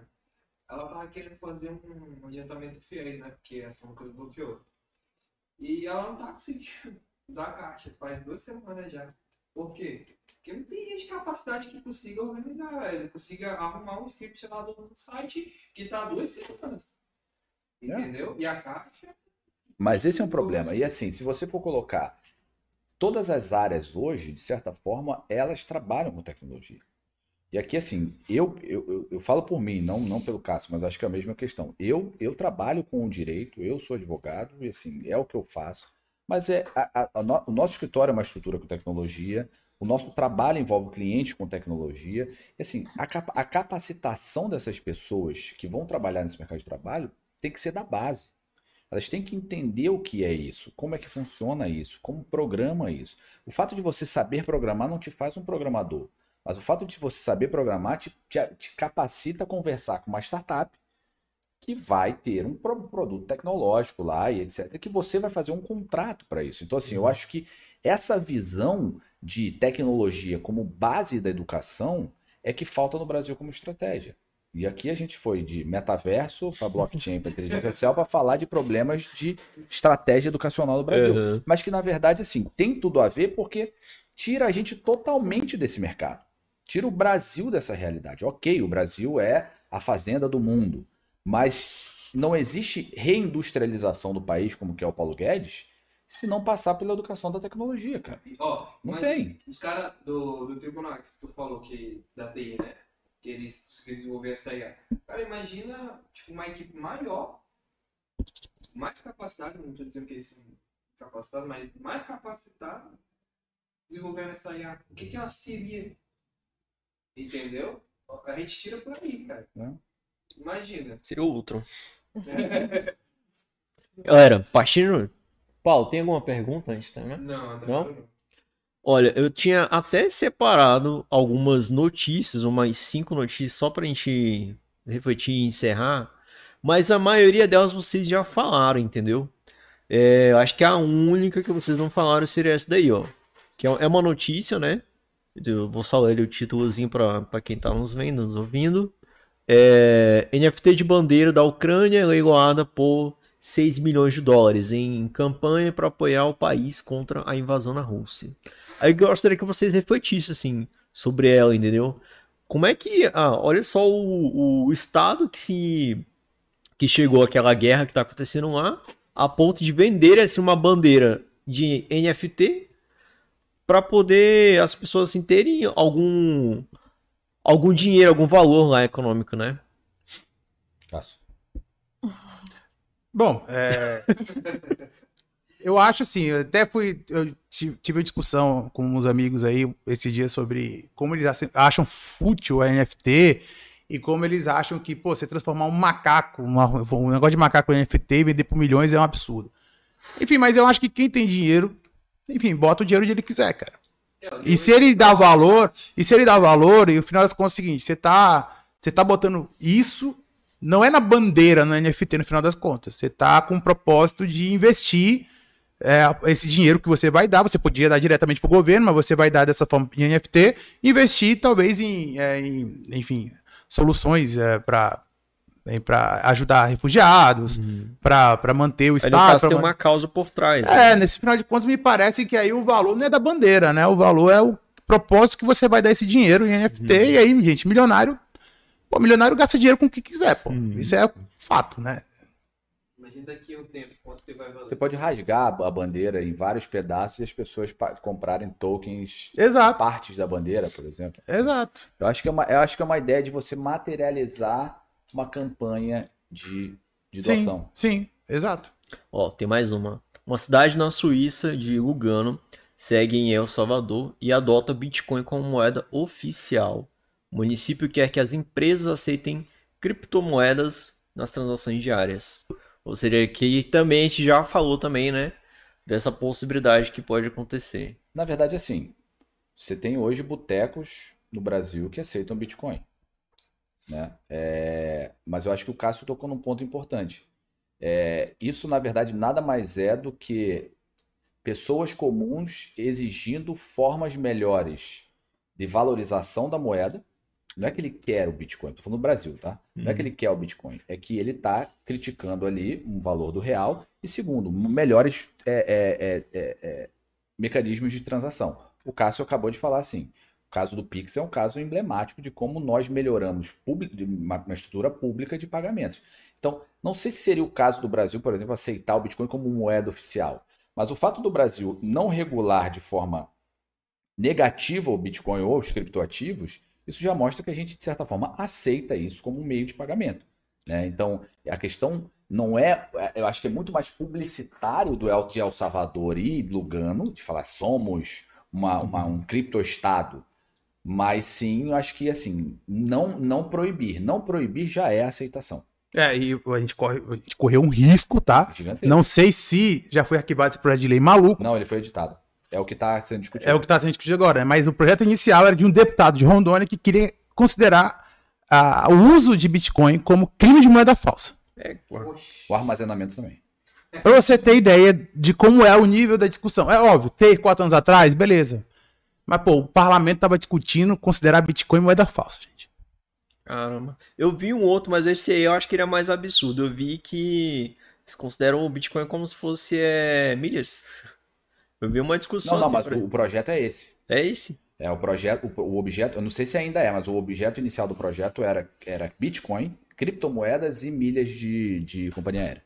Uhum. Era, Regular tudo, tudo junto, né? Tudo junto. Ah, né? sim, entendi. O, o, que vocês acham das empresas do Brasil começaram a aceitar? O que vocês acham que vai acontecer? Já tem, né? Mas eu digo todas. Em geral, assim. Mas é que tá. Exemplo, eu não sei... pagamento do Pix. Aos poucos as pessoas. Mas, mas assim, eu posso te falar, será que é da essência da, do próprio criptoativo obrigar uma empresa a aceitar ele? Não, aí que tá. Né? Não seria obrigação, seria implementação.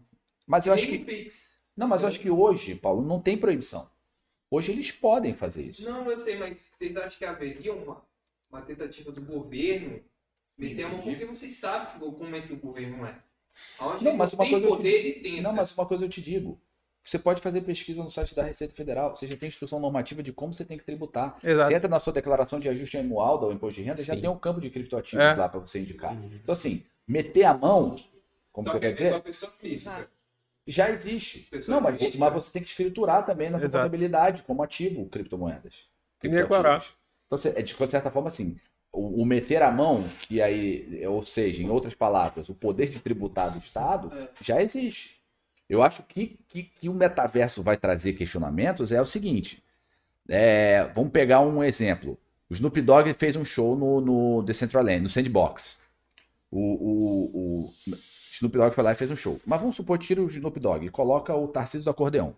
A Tarcísio do Acordeão vai lá com o avatar dele e faz um show no metaverso. Paga ISS? É um serviço? Um show é um serviço. Se, uhum. pela regra, tem que pagar ISS. Mas e aí, vai pagar ISS? São esses questionamentos que você pode ter certeza. Eles já estão vendo como isso vai acontecer. Comprei e vendi um terreno. É o ativo NFT ou é considerado um bem imóvel? Isso faz toda a diferença para os estados. Faz toda a diferença para quem Porque vai tributar. se for um bem imóvel, é competência tributária do eu, município. Eu, eu, comprei, eu comprei a camisa da Nike NFT que ela lançou junto com a empresa lá que eu esqueci o nome. Paguei ICMS? E aí? Você quer ficar mais difícil ainda a pergunta? E se pagar ICMS, para qual estado? Uhum. O próprio ISS do show do Tarcísio da Acordeon. Para qual Vamos... estado vai ser pago o ISS? Qual município? Vamos colocar mais local. A dona Mocinha, a Clara, que já veio aqui, ela vendeu o NFT do sapato uhum. dela. Sim. E aí, para quem que vai? Sim, exato. Não, e outra coisa, isso é um ativo, é um ganho de capital. Eu comprei ou eu criei por mil e vendi por 1.200 e, portanto, ganho de capital de 200? Ou isso é uma operação ah, de Sujeito transferência de mercadoria, transferência de mercadoria e ICMS? Uhum. São esses questionamentos que, assim, pode parecer. Porque hoje idiota, é retrata como ganho de capital, né? É, mas no direito isso tem um impacto gigantesco. Porque aí tá, tá uma discussão entre direito fundamental do contribuinte de ser ou não tributado e mais o direito do Estado, município ou União de falar: esse dinheiro é meu. Né? E se a gente está falando de transplantar a realidade física para o virtual, cara, é- são os mesmos questionamentos que a gente faz aqui, a gente vai ter que fazer lá. Só vai transferir, eu acho que os problemas aqui. É. Ah, E quer um outro detalhe? Fulano morreu. O avatar dele tem cinco. eh, Quer dizer, a carteira dele tem cinco terrenos no metaverso, Uhum. três iates, dois jet skis e um carrinho. Paga a ITCMD na hora de transferir pro, pro morto? Ou pro, pro herdeiro? Sim, não, como? Cara, pode parecer idiota, mas a, a, blockchain, a, a economia, a criptoeconomia, a blockchain permite essas discussões pela própria natureza, que eu, que eu falei para a Tati no começo aqui, da, na- da, da utilidade disso. É, a parada que é o espaço vi- virtual é o espaço aonde? Ele tem alguma correspondência com o espaço físico, no final das contas? Tipo assim, existe, vai existir um município de Porto Velho? Não vai. É interessante que no. é, Agora eu tô lembrando do filme lá do jogador número 1. O cara morre, volta de novo pro outro avatar. Isso aqui, essas discussões mesmo, não tem mesmo. É. São bem interessantes. né? Não, isso é interessante porque, assim, é, de novo, para quem é do direito, isso são, são, são discussões do dia. Por quê? Porque, cara, ele vai ser consultado, você vai ser consultado como advogado por uma pessoa que comprou um terreno no metaverso. Isso não vai ser uma coisa mais banal quando a coisa acontecer. Entendeu? Comprou um carro, comprou alguma coisa. E aí? E podem ter certeza do seguinte, gente, mais preocupado que o dono do terreno está o Estado que ele vai querer tributar. Porque Vai ter- perceba, é você tirar a riqueza do mundo real, passar para um criptoativo, o e isso tem, continua tendo um valor, e o Estado, e Estado aí, gente? controle. E aí, e eu? E aí? E eu? Vocês estão aí transferindo tudo, passam um para outro, show do Snoop Dogg, todo mundo vai lá, bebe uma, Não, Heineken, assim, ó. bebe uma Heineken no metaverso, e eu? Vai ser, teu avatar tá aí no, no, no metaverso, mas teu corpo físico tá É, aqui, e cara. aí? E aí? eu? E eu, amigão? Deixa eu te perguntar, uma pergunta mais complexa. Se houver um momento que ex- existe uma venda de carteira para carteira, não é de, de corretora para corretora, de carteira para carteira, como é que fica o estado? De De uma- de- carteira não é, não tem uma declaração. Não, é hoje a Receita Federal, na última instrução normativa do final do ano passado, ela fala que qualquer transação de cripto para cripto, mesmo cripto para cripto, gera Mesmo na carteira. mesmo na carteira de cripto para cripto, porque não tem diferença da, da carteira da Binance para uma Isso. carteira sua. Isso. Então qualquer transação de criptoativos é passível de tributação. Porque isso é uma coisa que não tinha antes. Antes era o seguinte: eu comprei Bitcoin por mil, aí eu, eu tô lá com mil e ele virou cinco mil. E aí eu transfiro para real, aí essa diferença eu pago. Quando eu transferir para real. Agora não, a Receita falou qualquer transação de Ainda que você não criptoativo, converta entre em moeda outros corrente. tipos de criptoativos, gera o Exato. dever de, de pagar tributo. Fudeu, Paulo. Querem ganhar de qualquer É, Uhum. que eu- Eles querem tirar um e tirar o dedo de qualquer jeito. Por isso, se você está no metaverso, investe em criptoativos, consulte seu advogado. Paulo, vou- agora vou. merchan, hein? Já fiz o.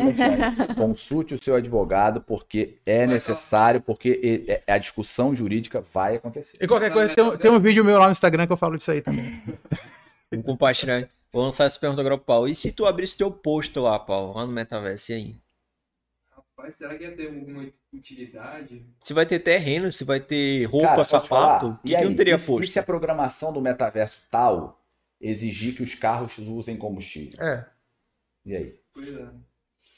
Você falou do CryptoCars, né? Aham, Você lembra? Você, você usou o CryptoCars? aham. Você lembra que no CryptoCars você tinha que abastecer o carro e você tinha que re- reparar o carro, não Eu tinha? joguei, mas não sei como é que Então, é. pois é. E aí? abastecer o carro. É, são questões que vão acontecer, cara. Mão da empresa, né? Realmente funciona. Cara, Agora, uma coisa que eu, que eu falo, que eu acredito muito, não é metaverso, é metaversos. Porque eu acho que assim, não vai ter um metaverso. Vão ser diversos metaversos de Mas- aplicações diferentes. E eu acho que a sacada do futuro. Sim. Quem sou eu para falar de sacada do futuro? Não sou desenvolvedor, mas assim, vai ser um momento em que alguma tecnologia juntar isso. Tem alguma tecnologia que vai ligar o metaverso que o Cássio está jogando Free Fire, por exemplo, com o metaverso que a Tati está trabalhando no hospital e por aí vai. Então, Quando que fizer o multiverso. Essa que é é, a parada. exato. Vai ser essa, é, esse- essa é a tecnologia do futuro. Então, assim, o, Zuckerberg está dando um tiro no pé, hoje sim, porque não existe interface boa para metaverso, eu acho. Mas eu acho que mais do que isso, ele está tentando controlar um mercado incontrolável. Uhum. Ele não vai ser o único metaverso e talvez ele seja o metaverso menos utilizado. Por quê? Porque naturalmente quem estiver no metaverso dele vai saber que aquilo é controlado. Porque, gente, né, a gente não pode ser ingênuo e achar que eles mudaram da água para o vinho com relação a políticas de privacidade de dados. o por aí plano de negócio do Meta É. ainda é Entendeu? Então, assim, tratar dados, né? provavelmente vai ser, inclusive, o metaverso ma- mais boicotado por aqueles que acreditam de fato em descentralização, não controle, etc. Fora que também tem a questão bastante de tecnologia, que é tem isso. Cara, Não sei qual é a tecnologia. Mas assim, deixa eu só te falar uma coisa. Cara, o Bill Gates é um dos caras mais geniais que tem. Hoje ele é um cara filântropo, tal, tal, tal. ele Assim- ainda atua, desculpa te perguntar, mas ele ainda atua ainda. Não, não. Hoje dentro da Microsoft não. Mas assim, ele é um dos caras mais geniais, assim, de sacadas. E ele é um do cara que referencia muito o metaverso. Você é um cara mais antigo, tal, tal, tal, ok. Mas ele é um cara que é, a gente tem que tirar o chapéu para ele pelo que ele representou na perspectiva do usuário. Como ele transformou, ok, copiando algumas coisas da Apple, tal, tal, tal, mas assim, como ele representou essa virada do acesso universal a um computador. Uhum. Cara, só foi possível porque o Windows tinha um ícone, o Windows era clique, o Windows não era comando, tal, tal, tal. E quando você tem um cara desse, quando você tem um Zuckerberg, quando você tem outros investidores no mercado financeiro acreditando nessa tecnologia, você vê que é algo que pode não ser imediato, mas que vai ter uma implementação no futuro próximo. O próprio Elon Musk, que é o bambambam, bam, bam, o cara da Time desse ano, tal, tal, tal, no passado, ele fala que assim, o metaverso com a Neuralink vai ser outra coisa. Não vai ser óculos, tal, tal, tal. O Neuralink já vai fazer você entrar no metaverso com os seus Uhum. sentidos. Então, cara, isso vai ser uma coisa assim, bizarra. Esse Black Mirror, mesmo. Black Mirror Eu total. Ah, vai ser o San Julipenho lá. É, é. Julipenho. Eu acredito mais nele porque ele é meio doido, né? Ele, ele mesmo tem as próprias Eu não sei se ele é doido ou se o, o- a persona dele é doida. É, Entendeu? Tipo assim, não sei se ele é doidão sei, ele, ou a ideia de Porque ele é doidão. louco com o É. resultado, né, É, cara? Que ele faz dar, dar certo. Embora certo. algumas pessoas achem que ele é o Wake Batista americano. Né? Ou Homem de Ferro da vida real. É, o Homem de Ferro da vida real? Enfim. Enfim. Galera, como é que faz pra seguir vocês? E aí, vocês gostaram da experiência aqui? Respondam primeiro se vocês gostaram da experiência e depois como é que faz pra seguir, seguir vocês. Pode começar, vamos lá. Porra, gostei, porra. Voltei, né? Faltou, só- faltou só o The Delivery aí. É, mas gostei bastante. E pra me seguir é, é lá no Instagram, arroba Cássio Castro Souza. Aí eu posto uns videozinhos lá, posto uns, uns, uns conteúdos. Então, e falo bastante sobre direito e tecnologia. Mais sobre tecnologia hoje do que sobre direito, né? E, então, quem quiser me seguir, é só, só botar aí. E é isso. A gente bate papo por lá. Show. Bom, eu na verdade pergunto quando vai ser a... vocês vão me convidar de novo, que eu já quero vir aqui de novo pra conversar. Eu já tenho uma sugestão já, mas com- termina aí. É, para me seguir, tá ali também no nosso, na nossa publicidade ali, é ESPLAW, ESPLOL, no Instagram. Pode me seguir que eu sigo de volta. É, não falo sobre tecnologia e direito ainda no meu Instagram. Meu Instagram vocês vão ver bastante foto dos meus filhos, é, stories dos meus filhos, as coisas que eles fazem, etc. Mas eu queria aproveitar o espaço também para fazer um, um, um merchan do nosso grupo, que é voluntário, e Porto Velho Legal Hackers. É, diferente do Cássio, que fala bastante de tecnologia, eu tenho, assim, eu, eu brinco que eu sou um embaixador da OAB. Eu gosto bastante de mostrar que a tecnologia, para nós advogados, é um mercado, é uma necessidade, um mercado ainda que precisa ser, principalmente pelo jovem advogado, bastante desenvolvido, bastante incentivado, porque eu vejo que é uma das, das formas que vai manter a nossa profissão de advogados necessária para a sociedade. Então, por quê? Porque muito, de novo, muitas das coisas que a gente faz aqui vai ser feito lá. Então, só que você tem que entender o ambiente de lá para você falar, por exemplo, sobre um assédio sexual lá, ou questões assim. Então, a gente tem esse grupo, é um grupo totalmente é, é, diverso no sentido de não temos só advogados, temos advogados, temos professores, temos juízes, temos promotores, temos procuradores, temos estudantes, temos desenvolvedores, temos pessoas do marketing e se chama Porto Velho Legal Hackers. É, para seguir o Porto Velho Legal Hackers é Legal Hackers PVH no Instagram. Mas no nosso é, direct no Instagram, pode mandar mensagem que a gente adiciona você, tem um grupo do WhatsApp. Legal. Que a gente, direto eu, Cássio, Fábio, os coordenadores, a gente coloca notícias que tenham relação. Mas assim, lá de fato, como, como eu falei, assim, é algo que tenha muita relação do direito com a tecnologia e vice-versa. Então, assim, tem a incidência das discussões jurídicas, é, porque a gente entende bastante importante. E, e, como eu falei, assim, como embaixador da, da OAB aqui, né, nesse momento aqui, falando para os que são advogados, é, entendemos realmente muito importante essa, essa transição de, vamos colocar num termo aí de, de, mentor, de mentoria, desse mindset do, do advogado entre o mundo real e o mundo virtual. Perfeito. Paulo, tem alguma pergunta? É, a minha sugestão para vocês. Tem? É... Manda. Qual metaverso que ele acha mais promissor? Mana, Sandy, Gala? Ih, cara. Já, cara, já, quer, já quer até... dica, tá vendo? Aquela coisa assim, qual é, qual é a moeda do momento? É a moeda. O Shiba Vou mais longe, qual é a religião que é a certa? É. Olha, é o seguinte, isso não é dica de investimento. É, mas... Vai ser preso aí pela CB. Não é, isso não é dica de investimento. Eu, eu invisto em criptoativos, mas assim, dois desses citados são verdadeiramente metaversos. É Decentraland, que é o Mana, e o Sandbox, que é o Sand. O Gala, ele é tipo um, um, um aquele, aquele Steam, né? Que você baixa jogo de computador. Uhum. É tipo a Steam, né? É, é tipo isso. Você tem ali. É uma, é uma, é uma casa de, produ de, de, de produção de jogos. Então não é um metaverso. Exi vão ter metaversos desses jogos? Pode ser. Mas é, é uma casa de produção. E, cara, Shiba, eu vou te falar assim. Na boa, invista em, em, em, macaco, mas não invista em cachorro no criptoativo. Porque é mais manipulado que macaco no, no NFT é a moedinha de cachorro. É assim, é emocionante? É. Você vai dar. O Elon Musk aparece abraçando o cachorro mil por cento de alta. Aí ele aparece é, é, falando mal do cachorro dele porque fez cocô na sala, cai 10 mil por cento. Então, assim, não, não, existe, não existe, eu acho, eu acho, não existe uma uma lógica nessas, nesses, nesses ativos de cachorro. Dogecoin, Dogecoin Shiba Inu, e aí vários outros cachorros que colocam aí.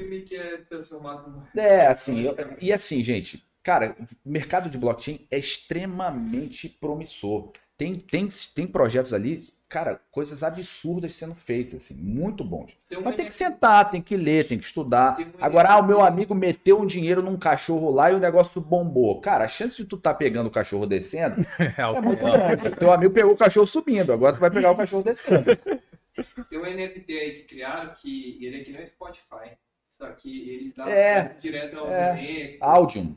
É áudio. Áudio, né? é, é, na rede Solana. Tem, inclusive, cantor brasileiro que é. É, a ideia é sensacional. Aí, é bom mesmo. Imagina uma pessoa que quer pegar um autógrafo, é. conhecer a pessoa, né?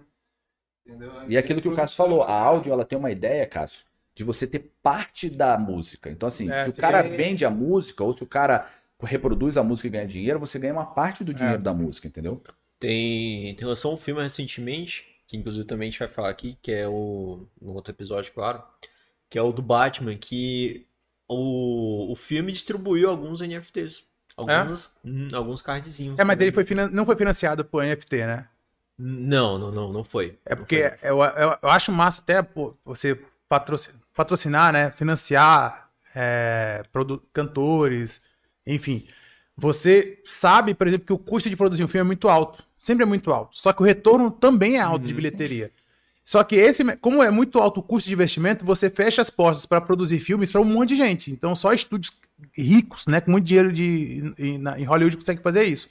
Com NFT, você possibilita que as pessoas normais cheguem lá. Imagina, pô, eu gosto muito do Zack Snyder.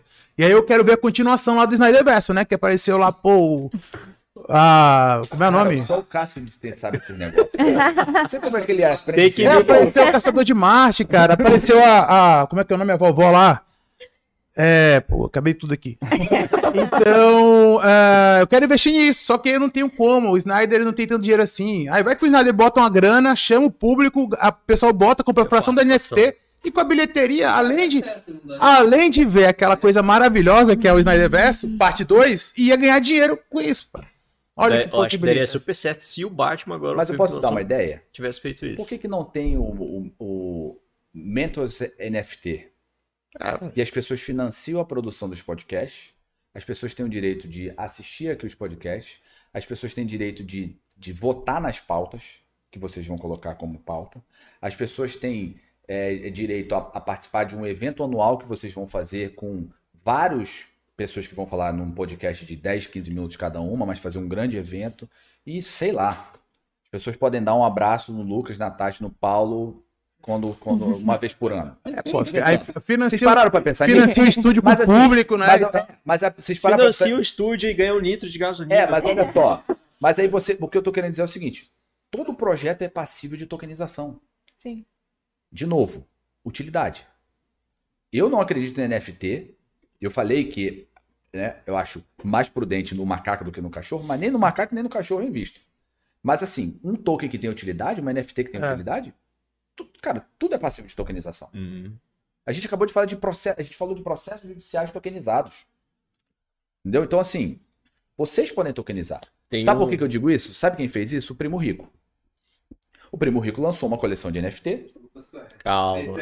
Quem lançou primeiro foi o, o, o sócio do Bruno Perim da Malu. Não, não, então é esse. É isso, eles esse lançaram mas é que eu falo que é do primeiro. Grupo Primo, né? Aí o primo foi lá É, e não, pegou, não, não, não, vou mas, lançar mas também. assim, mas é que eles lançaram Mas- dentro da ideia, assim, isso, isso foi um piloto para o Grupo Primo, Isso. entendeu? Aí a galera do podcast, no, no caso que segue lá os sócios, tem a oportunidade de estar lá, de Tá assistir, lá, tá, de tá, tá. participar. Você viu quanto é que começou e mintado e quanto ele- eles venderam? Ele foi, foi mintado, foi criado por 0,1 Ether, se eu não me engano. É, e deve- hoje tem gente vendendo a 1,2 Ether. É. Ou seja, 12 vezes o O valor. cara valoriza só pelo fato de, tipo, ah, tem um nome sócios lá, entendeu? De tem novo, um Bruno Perim. Utilidade. Utilidade. Ou seja, o cara ele vê a utilidade Ou de estar seja, lá do lado do Bruno Perini. O Fábio mandou aqui um hashtag Ah, NFT ilusão.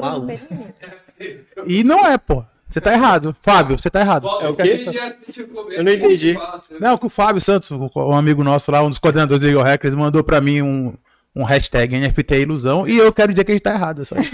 Gente. Eu acho também que ele tá errado. Mas também. claro que ele tá errado. Objetivamente ele tá errado. Você acha que Vai. o metaverso, de alguma forma, é, pode ser perigoso para a humanidade?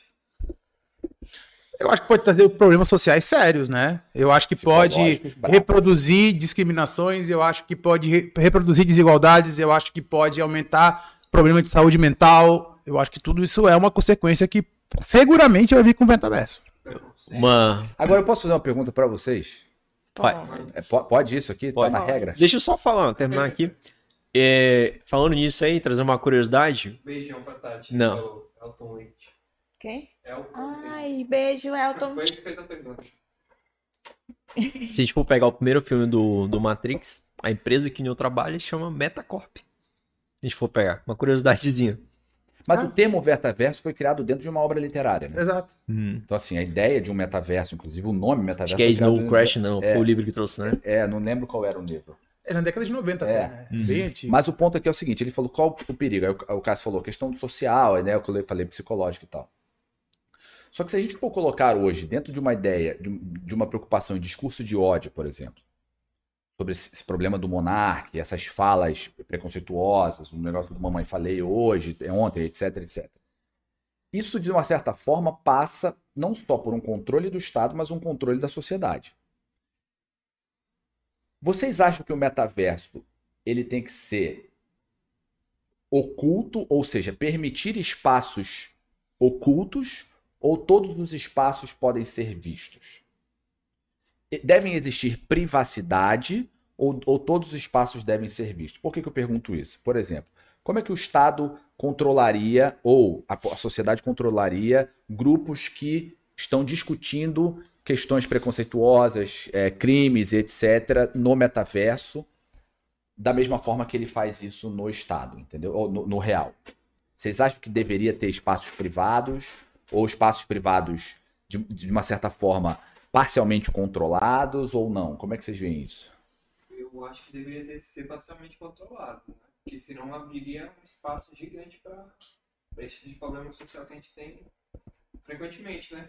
Porque você poderia até perguntar assim, Paulo, pô, mas se não fosse privado, se não tiver espaço privado, ah, ninguém vai querer usar. Cara, todo mundo se abre no Instagram. Sim. pois é. Então, assim, a privacidade é a coisa que as pessoas menos se importam É, hoje. Sim. Mas eu tô perguntando na perspectiva de você também olhar situações que potencialmente podem ser lesivas à sociedade. Como organizações que usam o metaverso para poder, enfim, orquestrar algum, né, algum ataque terrorista, Uhum. alguns O que discursos. acontece, né? Por exemplo, na PSN, que é do PlayStation, teve um tempo atrás, uns dois anos atrás, um caso que eles estavam utilizando a PSN para fazer um ataque terrorista em escola, tá? Ah, mas isso tem no Telegram entendeu? hoje, né? Hoje tem grupos fechados no Telegram que, enfim, no final das contas você tá discutindo. Enfim. Porque isso são temas que eu acho importante. Porque, cara, de certa forma, se a gente está transplantando, a gente está falando, por exemplo, de uma constituição de valores que também tem que estar lá. E aí? Sim, o que, que Porque vale? assim, estou indo pro metaverso, mas a pessoa que tá lá pode não ser da mesma tom de pele, eu posso construir uma pessoa, mas a personalidade, os pensamentos, as ideologias, a ética, a moral, os direitos vão ser todos os que eu tenho aqui. Eu não vou entrar no metaverso e a minha Mas- cabeça vai se transformar em outra. Não. Os, ah, os meus princípios éticos e morais Uhum. aqui vão ser os mesmos que lá. Então, Sabe, Mas eu que acho ter. que entra numa parada muito parecida com, é, enfim, regras de comunidade e ter, por exemplo, um oversight board da, da meta, entendeu? Mas eu vou te falar uma coisa. Porque é- é o primeiro momento em que a construção do espaço não é do Estado. Exato, por isso que eu acho que entra em regras de comunidade, Entendeu? né? Do desenvolvedor assim, e tal. Perceba, se a, se a gente fala que o da meta vai ser o menos. A gente espera. A gente espera não, a gente acha que vai ser o menos utilizado porque vai ser o mais controlado. Então, a descentralização ao mesmo tempo, por filosofia, tira o Estado da, da história. Só que assim, e qual é o risco de fazer isso? Uhum. Né? As pessoas não estão preparadas ainda pra isso. E foi o que eu Não estou falando que o Estado tem. também é. As pessoas são inteligentes a ponto de resolver os problemas. Não, mas assim, acreditando nas instituições, isso é um risco. Acho que é o risco mais. A... E detalhe, pessoal, eu não tenho resposta, tá? Eu só tô aqui dando uma de professor aqui, jogando pergunta e. Você tem mais uma? Eu? Cássio? Aham, Ou Cássio? Vai lá, Cássio. Pergunta? É. Não, não tenho não. eu já tô fritando com essa do Edson. Não, é, é brabo, cara, porque assim, se você, você- se você for olhar dentro do direito, cara, é igual ela falou, os direitos de personalidade são os mesmos. assim. Uhum. Se Eu posso, eu posso ser o Edson com a cara do, de um- do, cachorro lá. Sim, no mas- metaverso. Mas assim, isso não significa que não sou eu e, e que certas atitudes lá não refletem na minha pessoa aqui. Aham. Exatamente. E é, se já é, já é difícil ter um controle, é difícil. A gente vive, gente, em pleno século XXI, ano 2022, estamos tendo uma guerra. Então, assim, já é difícil ter um controle na vida real. Como que vai ser esse controle no metaverso? Como que você vai controlar? Exato. Porque, E um detalhe, As louco- parcela da guerra está sendo feita como?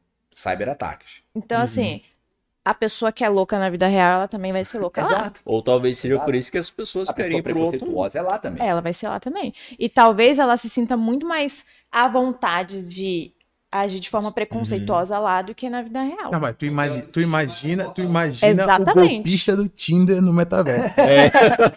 Ó, Ou inventando Ana, né? Porra, imagina. Você tá doido? É. então, assim, a- eles vão. A liberdade que a pessoa vai ter é muito maior. Porque, que nem existem perfis na rede social, a gente vê pessoas criam perfis fakes de Instagram pra atacar outras pessoas, pra fazerem esses ataques. Então, assim, lá vai ter. É os bots, né? Uhum. E, e- e os bots no metaverso? Hã? Com certeza vai ter. Não, e assim, gente, porque eu eu- eu- a preocupação da discussão não é com o Lucas, com a Tati, com o Paulo, com o Edson, com o Cássio, que, cara, naturalmente já sabem e saberão mexer nesses meios. Mas existem dezenas de milhões de pessoas que são extremamente vulneráveis no ambiente virtual. Pessoas que são vulneráveis. Não é que o sistema deles é hackeado. Não, eles são vulneráveis. Eles compram o curso do Hotmart 3 horas da manhã porque são compulsivamente chamados pela publicidade a comprar. Uhum. E é isso que acontece. Influenciável. Entendeu? Então, assim, são questões que a gente precisa discutir, eu digo, enquanto sociedade, porque é o rumo que as coisas vão. É o rumo da, da- do cara que chega e, e escuta da tarde e fala, cara, tem um NFT de, de, de, sei lá, de gambá Cara, é, vai bombar. Aí o cara vai lá e coloca 5 mil dólares em um NFT de gambá. Esse cara é vulnerável. E quantos vulneráveis tem nesses mercados? Entendeu? Que, muito. ao mesmo tempo, a gente barra na filosofia da tecnologia. Tipo assim, a ideia surge para não ter o Estado. E agora a gente está discutindo como o Estado vai estar lá, entendeu? Ele vai Uhum. querer tá. É. Que ele vai querer, tá? Tipo, Mas é minha ou de última outra. pergunta, então. Eu prometo que aí, aí eu, eu termino e aí Vai. chamo o Zé Delivery. Manda. Vocês, assim, acho que deu para perceber que a gente é muito empolgado com esses assuntos. né? A gente Sim, mas é legal, é fala- interessante. e a gente fala, assim, porque a gente, você, quer- porque a gente acredita. A pergunta é, vocês acreditam nessas tecnologias? Eu acredito. Eu acredito, sim. Acredito, gosto muito do tema, né? É, inclusive, até já fazendo um ponto aqui, conheci muito mais ainda com vocês dois na, naquela época lá atrás. E aprendi até a gostar mais ainda, e sim, eu acredito. Só que eu acho que as pessoas não estão preparadas, né, para esse tipo de tecnologia, né? Tem várias discussões que a gente jogou aqui mesmo né, nesse episódio que não foram resolvidas. E, e, assim, com certeza vão demorar para para ser resolvidas. Nem a Tati acabou de citar, estamos tendo uma guerra agora, que não se que na minha opinião é muito mais é sem ser é, não vou dar assim tanta especulação, mas é muito mais cultural do que ter alguma explicação assim coerente, racional, entendeu? Para estar acontecendo. Agora imagine agora isso acontecer no metaverso. Assim, eu acredito, eu acho bacana, acho que de alguma forma diversas áreas podem ajudar, como é o caso que a gente já citou lá no começo, do rapaz que ele só mexe a cabeça, mas lá ele tem uma outra vida, lá, lá ele tem amigos, entendeu? Lá ele, ele, tipo, tem experiências que ele não teria na vida real. Eu acredito sim. Mas assim, aí até se, agora pegando da filosofia lá de Platão, a, o mito lá da caverna, né? Quando é, muitas pessoas estão lá na caverna e tal, aí um deles sai, vê o mundo e tal, e quando retorna pra caverna, aí ele conta lá pros outros como é que é e tal. Os que estão lá dentro vão lá e destrói tudo. Ele destrói e acaba matando a pessoa que voltou. Matrix 1. É isso que acontece. É. Só que aí nosso caso é o quê? A gente já tá no mundo real, na vida real, só que a gente quer entrar na caverna. Entendeu? E aí, será que em algum momento a gente vai poder sair? A gente vai conseguir sair? Aí eu sigo até um outro paralelo também, que é, que é aquele documentário dos dilemas das redes sociais. É, só tem uma única frase assim, que eu achei interessante daquele, daquele documentário, que se você não tá pagando, você é o produto. Então, eu acho que assim, que até a gente morrer ou até depois da gente morrer, a gente ainda vai continuar sendo um produto ainda, que a gente é um mero dado, acho que para essas tecnologias. Entendeu? Minha Exato. opinião. Muito E bem. eu acho que o metaverso ele vai, ele vai inclusive datificar, ou seja, tá, transformar em dados mais ainda os nossos comportamentos, ou seja, os nossos movimentos, os nossos jeitos. Até um momento, inclusive, que talvez você possa ter uma situação em que você não vai morrer no mundo, no mundo virtual. É igual, Se a IA ela souber como você faz, ela te replica. é igual, é igual a, a primeira e segunda temporada de Westworld, né? É. Que é basicamente isso, É, né? exato. Você, você cria lá um ambiente, lá uma experiência que é no mundo físico, né? Não é no mundo digital, Uhum. mas que é para colher dados e a partir daí criar uma simulação. Tanto que existe pessoas que vivem na simulação, né? E você depois entra na simulação do, do Ford e E- tal. essa- já viram essa série? Não, ainda não. Essa Ou série- Westworld, Porra, sensacional. Sensacional. E essa Sensacional. um questionamento que o Cássio trouxe no começo, assim. É, é, é, porque. Primeira e segunda temporada, a terceira é uma. Mas, Cara, a gente tem que começar a reconhecer que essa- essas entidades artificiais, elas precisam ter o reconhecimento de personalidade também. É. Se um carro autônomo bate em alguém, mata alguém, a culpa é de quem? Ah, Inclusive, eu e a Ana Cláudia escrevemos um artigo, tá para ser publicado, sobre a personalidade jurídica do robô. É, assim, entendeu? Porque são questões do dia. Porque, assim, o carro da Tesla já matou uma pessoa. Sim. Entendeu? E isso pode acontecer. Ah, mas o carro da Tesla matou uma pessoa, isso é péssimo. Não, pessoas matam pessoas todos os dias. Sim. Então, assim, só que a questão é, qual é o, quem é o responsável por isso? Ah, é o programador. Esse cara nunca mais vai programar um carro autônomo. Uhum. Se ele tiver uma responsabilidade ilimitada sobre algo que ele programou, que não depende da programação, como disse bem o Cássio sobre programação de dados, esse cara não vai mais meter a mão para programar. Vai programar qualquer outra coisa, mas não um carro. gente vai ficar aqui até amanhã discutindo É. isso. Mas Aí é, é, já, já me lembrou uma outra frase já do Nassim Taleb. Você não deixa eu responder. Deixa eu só falar essa frase, aí tu fala. Também não quero mais falar. Então vai. Matheus Prudente mandou um abraço pra vocês dois. Valeu, Matheus. Valeu, Matheus. Acredito sim na, no Meta, no NFT, acredito em toda a tecnologia.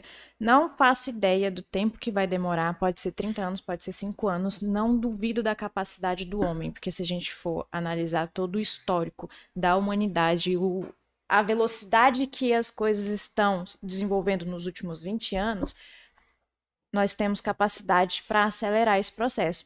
Só que eu realmente acredito que a sociedade ainda não está preparada voltando à guerra. É uma sociedade que não aprendeu com os erros do passado que uma guerra não, não é uma forma correta. Uma sociedade que ainda acredita que fazer guerra, que matar pessoas é um, caminho a se seguir, uma sociedade dessa não está preparada. Porque a ideia do metaverso, acredito eu, que muitos vão entrar no, no metaverso com uma ideia de liberdade. Eles vão sentir a liberdade de fazer o que eles não podem fazer aqui no mundo real. Quando eles entram num lugar onde eles sentem que lá eles têm a liberdade, é, quais são, voltando, princípios éticos e morais dessa pessoa? Até onde vai os princípios éticos e morais? Nós temos uma sociedade que princípios éticos e morais falta em uma grande parcela dela, tanto que a gente ainda mata, a gente ainda rouba, a gente ainda passa por cima um do outro. Então, não acredito que estamos preparados para isso.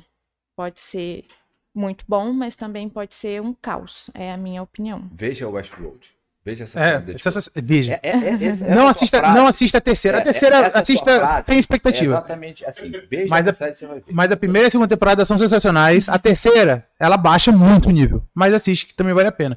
Mas eu acho que é uma parada. é, a gente nunca pode subestimar a capacidade da humanidade de se destruir, né? Essa que é a parada. É né? verdade. Eu, eu não quero, eu não quero entrar no outro assunto, mas assim, só deixando uma outra dica. Leia sobre o grande filtro.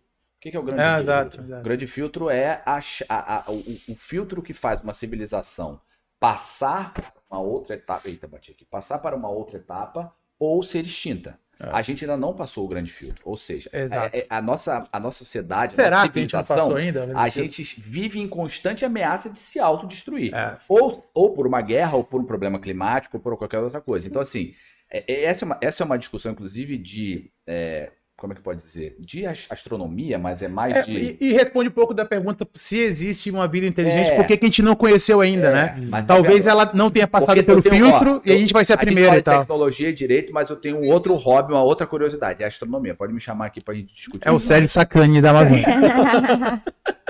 É isso. É isso. Mas é isso, você pega, por exemplo, o White falou muito bem, assim, porque a nossa capacidade de se autodestruir é enorme ainda, e a gente não sabe se o grande filtro vai ser uma guerra, por exemplo, né? Vai ser uma pandemia, né? Porque a pandemia está muito relacionada também à nossa capacidade de destruir a natureza, né? Sim. E. Porque. de continuar igual o coelho se replicando. Exato, né? Porque é, é o, se a gente passa por esse grande filtro, seria, significaria que a gente ia ser uma comunidade, sei lá, parecida com Star Wars, sabe? Então, interplanetária, intergaláctica, essa parada toda. E é por isso que a gente, a gente- ah, os teóricos falam o seguinte: né? a gente não conhece ainda uma civilização avançada tecnologicamente e inteligente, porque talvez essa civilização tenha começado a existir antes de nós, só que ela não passou pelo filtro, né? É Star Trek, então, né? Não, é legal, foi, essa foi a teoria que foi é legal. criada. E outra, tem um canal no YouTube, que fica outra dita, chamado Kurzgesagt, que é, ele, ele, ele traz esses temas com desenhozinhos e tal, bem animados, bem feitos e tal, assim, aí traz esses temas bem interessantes. Kurzgesagt, vale a pena, muito legal. Show de bola. Paulo, tem mais alguma coisa aí? Senão a gente já vai encerrar. Acho que já deu quatro horas de podcast. Se der, assim, a gente fica até mais, né? É, Que é, é legal o tema. um assunto puxa o outro e. é Isso é um livro? É o Sem Filtro? É um livro? grande filtro? É, grande Não, uma filtro. É uma teoria. É uma teoria? É, tu, tu pode até botar aqui, explica até bem essa grande teoria. Já viu um cara chamado Pedro Loss, Não, não. que é Ciência Todo Dia? O canal dele é Ciência Todo Dia no YouTube. Ele explica, tu coloca lá, grande filtro, Ciência Todo Dia, Pedro Loss, e Né, tu, esse- esse ele vai explicar. filtro eu já vi mesmo. É, eu ia dar a sugestão, se fosse o livro mesmo, eu ia trazer pra cá pra gente discutir, entendeu? É. Porque a gente tem Não, é um... uma teoria, assim. Vários, de- vários teóricos Mas é de. bom, pô. A gente traz o pessoal aqui de novo. Poderia ser legal. bastante. Isso é legal, a gente manda pra esse papo aí. É, só Vai, tem Paulo. um comentário. A Ah. Web 3.0 é o futuro. Quem não tiver visão, hoje irá se arrepender. É, mas é uma parada assim, cara, eu acho que essa discussão é importante e muita gente assim, não do nosso grupo, né, da, da Lego Hackers, porque é o contrário, mas eu já dei aula assim na faculdade, aí pessoal, por que quem tá discutindo tecnologia na faculdade de Direito, assim? E eu acho que daqui a 10 anos, cara, daqui a 10 anos, tu vai olhar pra trás e falar o seguinte, se tu não estudou inteligência artificial, tu vai se perguntar, por que diabos eu não estudei inteligência artificial há 10 anos atrás, entendeu? Eu acho que não Que que vai não chegar comecei? nem a 10 anos. É, Eu acho Eu, que. eu dou um exemplo para vocês, gente. Não existe nenhuma grande universidade no mundo que não tenha linhas de pesquisa que entram em tecnologia. Todas, sem exceção, entram com linhas de pesquisa. Não é verdade? Exato. Do direito, tô falando do direito, tá? Do direito. Ou seja, cara, não, não é à toa que as grandes universidades estão discutindo isso, entendeu? Assim, não é um tema desnecessário. Pelo contrário, é um tema necessário. Não existe exato, a você gente... falar da nossa atividade hoje de um advogado que não, não entenda isso. O advogado- E não entende, é a primeira, é a última dica pra gente poder ir embora. Cara, não falta material. Entra no YouTube, tem cursos na Lura, tem cursos é, no, no, no- na Udemy. Na tem- Tribe. na- em tudo que é lugar, você vai achar cursos que tratam dessa matéria para, para pessoas, assim, for dummies, como a gente que não é da área da tecnologia, digo, da academia. Assim, não tem como. Assim, é, é- é inconcebível um pensamento desse. Assim, eu sou um profissional, qualquer área que seja, que não esteja adaptado à tecnologia essa ou que não pauta aí. conheça a tecnologia. Tipo essa pauta aí desse governador aí, não sei o que ele deu daí. O cara, tu vai perguntar do cara se ele conhece, você entendeu? Não, provavelmente, provavelmente algum advogado falou para esse deputado que era uma boa ideia considerar uma criptomoeda moeda falsa. Então, ó, percebe, entendeu? Então tu imagina, o cara não tem nenhuma familiaridade com tecnologia. Então se a gente continuar assim, Nem com isso, uma, uma familiaridade assim de ir lá e pesquisar mesmo, estudar por ele mesmo, tirar as próprias pra- conclusões. tanta coisa pra, pra botar em pauta, o cara bota um negócio desse, né, cara? Tanta coisa. É, mas assim, gente, se a gente for olhar projeto de lei sem nonsense, projeto de lei sem sentido, a gente Uhum. vai ficar aqui Horas e horas. Horas Não. e horas. anos. Paulo, pra encerrar, Paulo, tem mais alguma coisa? Não, não. Edson, Cássio, muito obrigado por ter vindo bater esse bate-papo com a gente, ó. Foi muito produtivo, muito legal. Deu pra aprender alguma coisa? Essa é a primeira vez que eu fico calada. É. É sério, eu fiquei só É igual aqui, aquele ó. meme assim. Sim, a cabeça explodindo aqui, ó. Porque eu sempre falo muito, né? E os meninos finalizam e falam, Tati, você tem que falar menos. Tá aí, ó, Paulo. Você consegui- vocês conseguiram, não falei nada. Então agora pra terminar, encerra o nosso vídeo. Ai, Já que você disse que não falou. meninos, muito obrigada. Foi um prazer conhecer vocês. Eu sempre fico um pouco mais nervosa quando eu me deparo com pessoas que têm uma capacidade mental tão. O, o Lucas sabe, assim. Sempre que a gente recebe pessoas que têm QI mais acima, eu fico mais nervosa, eu fico a voz trêmula. Foi um prazer. Não conhecia vocês ainda pessoalmente. Muito obrigada pelo convite. Espero que vocês retornem para a gente bater. Você falou que tinha uma dica para um próximo. Sim, duas na verdade. Três na verdade. Ai, meu Deus. Primeiro, de um livro, caso vocês tenham, ou pode ser a teoria mesmo, a gente pode chegar aqui e discutir. A gente gosta mesmo, principalmente eu e ela, muito de livro, a gente debate mesmo. O último que a gente debateu foi sobre a Revolução dos Bichos, né? Essa é a primeira dica. A segunda seria se tivesse, já que é muito ligado a startup, tecnologia, ou até mesmo do governo, poderia trazer alguém aqui para discutir sobre isso, entendeu? Aí eu acho que com, com vocês também, que já tem um, um amplo conhecimento da área, seria bem bacana esse debate, tá? E a terceira, essa aqui aí eu acho que é mais para o Cássio. Caso você queira vir é, debater os episódios nerds com a gente, pode vir também, tá convidado. não, só chamar. Pô. Mas o Edson, ele, ele paga de não nerd, mas ele é nerd. é mesmo, Olha é? só. Não, não gosto de Star Wars, não, gosto... Não, não, eu não, eu não tô falando que eu não sou adepto à cultura nerd, mas assim, o Aí. meu é, é Star Wars, Mandalorian, Ah, então venha Bo- também. Of Boba Fett. Mas é que o Cássio, ele sabe o repertório desde o, do, do- da história do cinema nerd, geek, até os, os movimentos. É outro nível. É né? outro É nível. um outro nível. E o assim. cara sabe o personagem do fulano de tal, que é uma Yak, não sei o quê, entendeu? Pô, mas vocês O podiam. cara ó, chegou pra mim e falou assim: você nunca, você não viu o melhor, o melhor seriado da Netflix do ano passado. Falei, por quê? Ele falou, é o seriado tal, aí eu fui ver era um desenho. É o Arcane? É o Arcane, evidentemente. cara. não, tem, não tem condição. Mas olha, o Arcane é o melhor, a melhor coisa que a Netflix fez ano passado foi o Arcane, cara. Não tem condição. Mas, ó, você- a gente poderia, ó, tu pode assumir vocês dois compromissos aí de assistir Westworld. Eu e o Edson já assistimos, vocês chamam a gente pra discutir Olha aí, o legal. Westworld. E é muita inteligência artificial, muita viagem, cara. Inclusive, a terceira temporada tem uma, tem uma inteligência artificial que controla todo o destino da galera toda. Essa é a parada. Real Olha Aí aí. fica a dica. Tem a missão aí já. Eu acho que né, é na HBO, né? É na vale muito a HBO. pena, tem o Anthony Hopkins. Muito boa. Cara, a série, enfim, os atores são sensacionais. Ah, a- o roteiro é muito bom. Enfim, é sensacional, cara. Tem que assistir. Já, vou Já tá errado por não ter assistido. É. A gente já vai, vai gravar outro episódio, já pelo visto.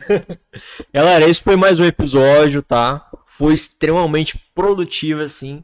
Pelo menos pra nós estamos sentados aqui. Acho que pra vocês também que estão nos ouvindo e nos assistindo. Segue o Cássio, tá na descrição. Segue o Edson também, também tá na, descri tá na, tá na descrição. O legal é que isso também gente vai colocar, tá bom? Pra seguir lá, participar lá do grupo, tá bom? Galera, esse foi mais um episódio. Até a próxima. Show. É.